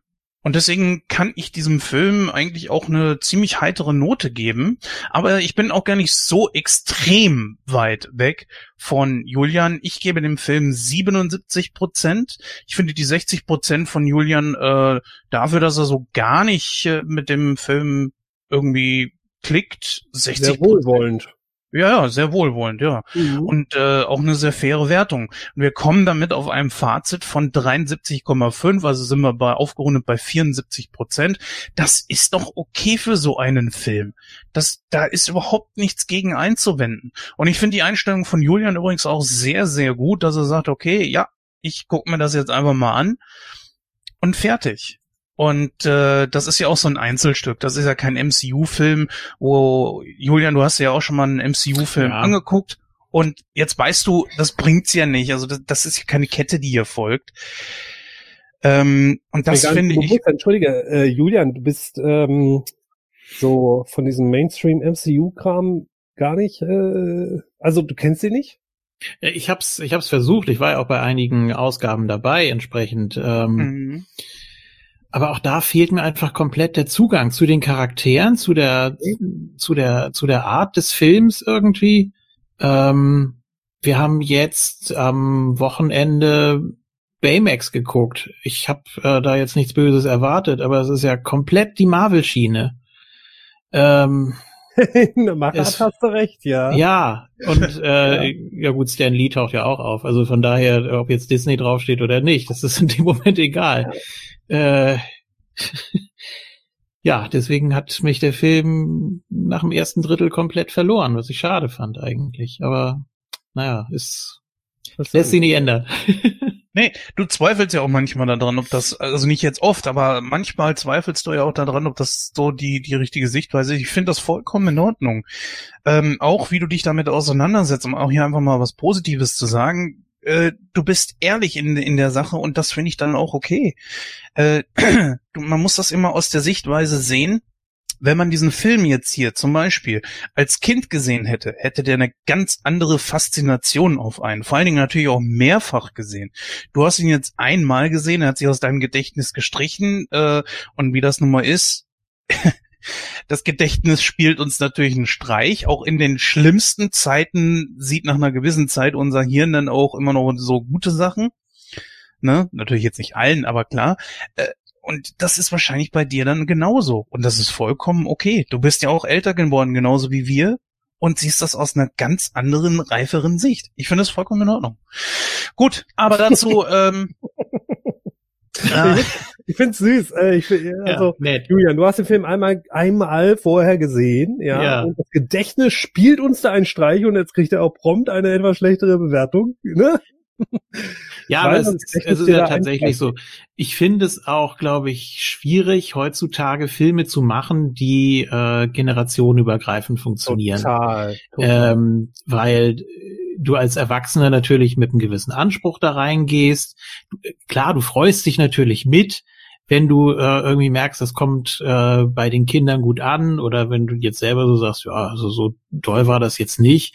Ähm, Pixar kriegt das normalerweise ganz gut hin, äh, Gags reinzubauen, die auch für Erwachsene ganz witzig sind.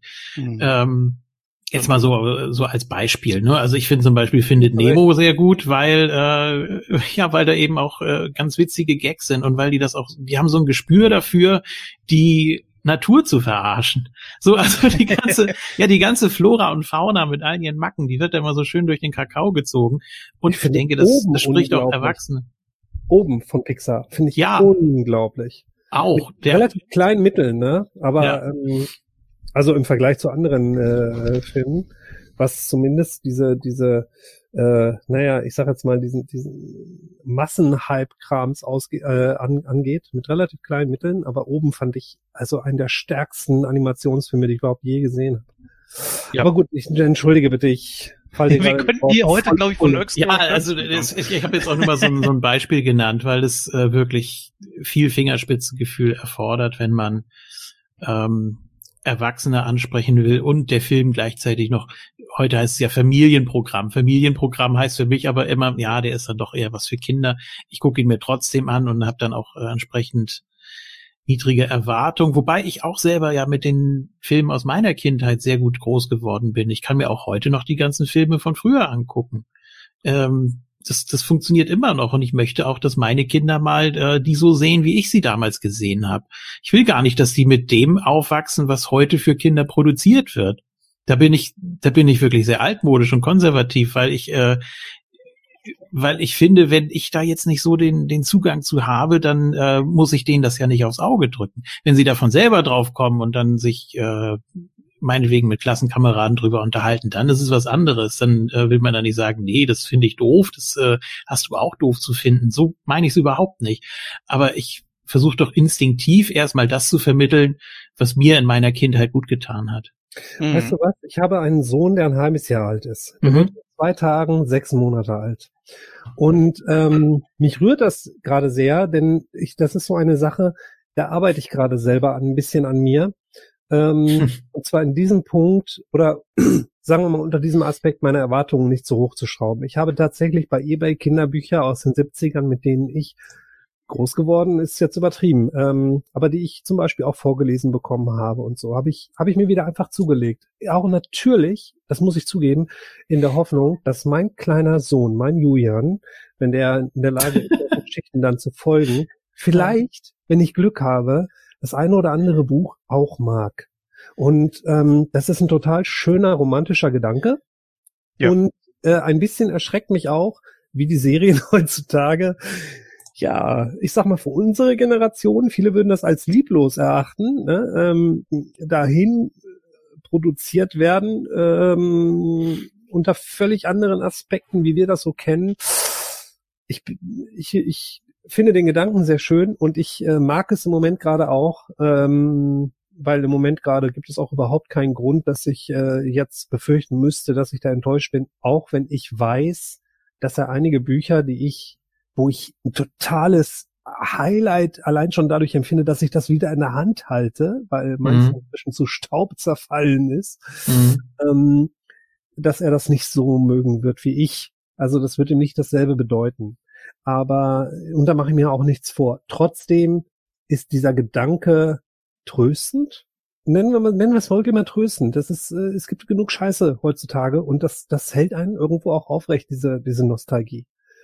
Und darum male ich auch. Ich, ich, Jens weiß das. Ich male eigentlich nur Motive, die, die ich irgendwie mit früher richtig irgendwie ganz fest mit früher verknüpfen kann. Mhm. Ähm, da kann ich mich reinsteigern. Ich bin, äh, ich, ich bin kein Traumtänzer, überhaupt nicht. Aber ähm, ich liebe diese, ähm, ja, nostalgischen Gefühle einfach mhm. total.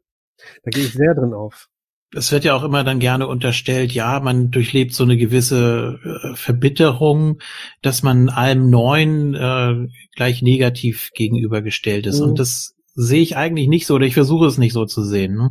Ähm, gut, so um die 40, da äh, überlegt man dann, ja gut, ich halte an dem fest, aber ich muss auch gleichzeitig offen sein für Neues. Ne? Man will ja die nachfolgende Generation äh, muss man ja auch irgendwie mitnehmen, ne? aber es ist, es ist, es ist schwierig und äh, dann kommt das eben auch sehr schnell, dass einem da unterstellt wird, ja, du bist zu, zu altmodisch oder zu verbittert und aber ich finde das andere Extrem eigentlich noch gefährlicher ich finde, wenn man sich so komplett von seiner Kindheit löst und von seinen Erinnerungen und von diesen schönen nostalgischen Gefühlen, dann hm. stumpft man auch irgendwie ab, finde ich. Oh, also Dankeschön. das ist äh, das ist doch fatal. Du kannst dich ja. doch nicht komplett darauf einlassen, was äh, heute äh, bei den Kindern angesagt ist, ohne das irgendwie zu hinterfragen. Weißt du also, was? Viele, viele dieser Gefühle lassen sich überhaupt nicht ersetzen. Und ich wüsste ja. auch gar nicht, warum warum ich das sollte. Also ähm, wenn ich wenn ich alte Bücher, Kinderbücher äh, von mir von damals in der Hand halte oder mich mit mit äh, hier Masters of the Universe beschäftige, was eigentlich äh, vollkommen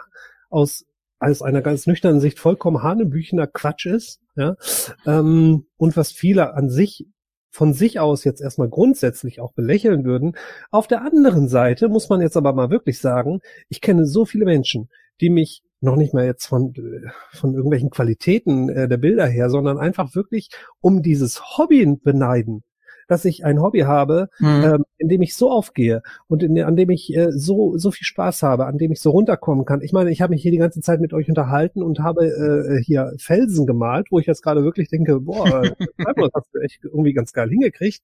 Ähm, ich nehme mal hier die Webcam runter, das kann der Hörer nicht hören, nicht sehen, meine ich, aber ähm, hier Beispiel und so, äh, wo ich wo ich jetzt wirklich so denke, und das sind einfach wirklich Dinge, ähm, da, da brauche ich keine Konzentration für, das mache ich aus dem Gefühl. Und genau diese Gefühle sind das dann eben aber auch, ähm, die mein, die mein Hobby ausmachen und die, die meine Leidenschaft ausmachen. Und da sind so viele, um wieder darauf zurückzukommen, so viele Menschen drauf neidisch, wo ich dann wirklich denke, warum, ver verwehrst du es dir denn dann? Ähm, auf der einen Seite belächelst du, dass ich noch so ein Fable für, für He-Man und die 80er Jahre und, und diesen Quatsch habe, den, dass ich als Zehnjähriger toll fand. Ja, zugegeben. Natürlich, klar, das ist was für Kinder eigentlich.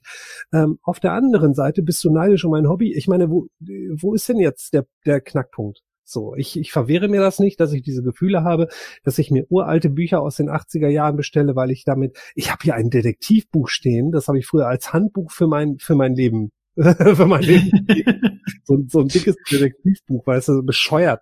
Aber ähm, damals war man halt so und es ist auch süß, sich daran zu erinnern. Das macht schon Spaß. Und ähm, wie gesagt, wenn ich an meinen kleinen Julian denke, ich mache mir da nichts vor, aber ich würde mich total freuen, wenn er die ein oder anderen Sachen, die ich früher toll fand, wenn er zumindest einen Draht dazu bekommt. Der muss He-Man zum Beispiel nicht so vergöttern, überhaupt nicht, gar nicht, ich dringe den da nicht rein. Aber wenn er irgendwie zumindest versteht, so, oh, das ist Papas Ding gewesen. Und vielleicht sogar eine neue Generation, es kommen ja neue Serien, äh, davon miterleben wird und sich ein Stück weit dafür begeistern kann, dann bin ich schon happy. Es ist super. Ich weiß auch, was mein Vater toll fand als Jugendlicher und als Kind. Das weiß ich auch. Und ähm, weil er mir das eben einfach noch erzählt hat. Und heute habe ich meinen Papa nicht mehr und kann mich nicht mehr mit dem über unter, mehr darüber unterhalten, aber ähm, trotzdem finde ich solche Dinge total wichtig. Die muss man sich bewahren. Ich finde, bewahren ist ein total schönes Verb dafür, ähm, dass man solche Dinge einfach nicht aus den Augen verliert, nicht zu sehr. So ist es richtig. Genau. Ja, sind wir komplett auf einer Linie. Hm. Sehr, sehr schönes Schlusswort. Und mit, und mit dem, mit dem Namen deines Sohnes hast du ja schon mal alles richtig gemacht, da kann nichts schiefgehen. Oh, ich wusste es doch. Ich wusste es doch. Ach ja, stimmt, ey, das ist mir gar, okay. Ja.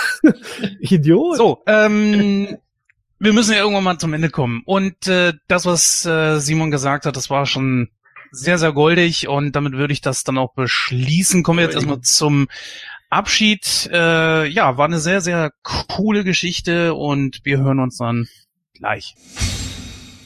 So, meine Lieben, damit sind wir auch durch heute.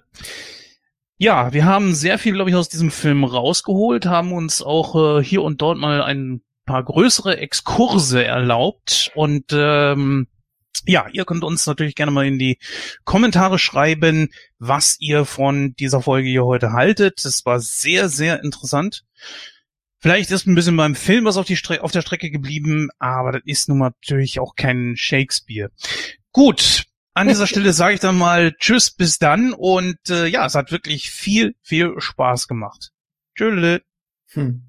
Ja, interessant, dass äh, durch das Hauptthema die Exkurse, wie du sie genannt hast, ja erst entstanden sind, die finde ich persönlich mehr ergeben und auch gegeben haben als der Film selbst. Das ist äh, ja spricht jetzt im ersten Moment nicht für den Film, aber man kann da eben auch noch so viel rausholen. Das gehört natürlich auch zur Meta-Ebene, kann man ja auch so verstehen. Ähm, ja, wie gesagt, ich war heute enttäuscht, als ich den Film nochmal gesehen habe, weil ich mich eben an einige Gags erinnert habe, aber äh, nach 20 Jahren, da, da ändert man einfach den, den Blickwinkel, wie gesagt. Ähm, was nicht heißt, dass ich den Film ganz schrecklich finde. Dann hätte ich, wie gesagt, unter 50 Prozent gegeben, äh, was bei mir ja heißt, den muss ich nicht nochmal sehen. Das habe ich jetzt bewusst nicht gemacht. Also von daher alles gut. Ähm, ja, hat viel Spaß gemacht, da nochmal so richtig äh, was, was rauszuholen, was man so gar nicht vermutet hätte. Und äh, ja, vielleicht gibt's ja mal die Möglichkeit zu einer eigenen Meta-Ausgabe, also zum Beispiel so äh, Themen, die zwar auch in Filmen oder Serien verarbeitet werden, aber die man doch eher, ja, mehr, mehr auf sich bezieht oder auf seine Generation oder wie auch immer. Ähm, ja, war, war schön, war nett, hat Spaß gemacht. Dankeschön und äh, vielleicht bis zum nächsten Mal. Tschüss. Ja, jetzt bin ich wohl noch dran, äh, Tschüss zu sagen. Äh, ich fand es eine wahnsinnig bereichernde, tolle Folge, tolle Aufnahme heute, hat mir einen sehr, sehr großen Spaß gemacht. Ähm, und ich bin mit dieser Erwartungshaltung gar nicht daran gegangen, weil nee. man ja eigentlich gar nicht so ein Film ist, wo man sich unfassbar darüber auslassen könnte. Aber man hat gemerkt, es, es steckt auch bei diesem Film schon eine Menge Nostalgie drin und ähm, es ist äh, ganz toll, welche, auf welche Themen wir durch Demolition Man gekommen sind. Ähm, und wenn man das Ganze jetzt vielleicht sogar mit einem bisschen Abstand zeitlich gesehen, mit ein bisschen Abstand hört, wir haben das Ganze während dieser Corona-Phase 2020 äh, aufgenommen und ich habe es sehr genossen, mich mit den Leuten zu unterhalten, denn wir leben im Moment gerade alle so ein bisschen isoliert und können unsere Freunde nicht sehen und ähm, vielleicht ist es deswegen auch obendrein ein bisschen persönlich geworden ähm, und ein bisschen ausgeartet. Ich hoffe, ihr jetzt habt trotzdem gefallen und unterhalten. Das war's. Bis zum nächsten Mal.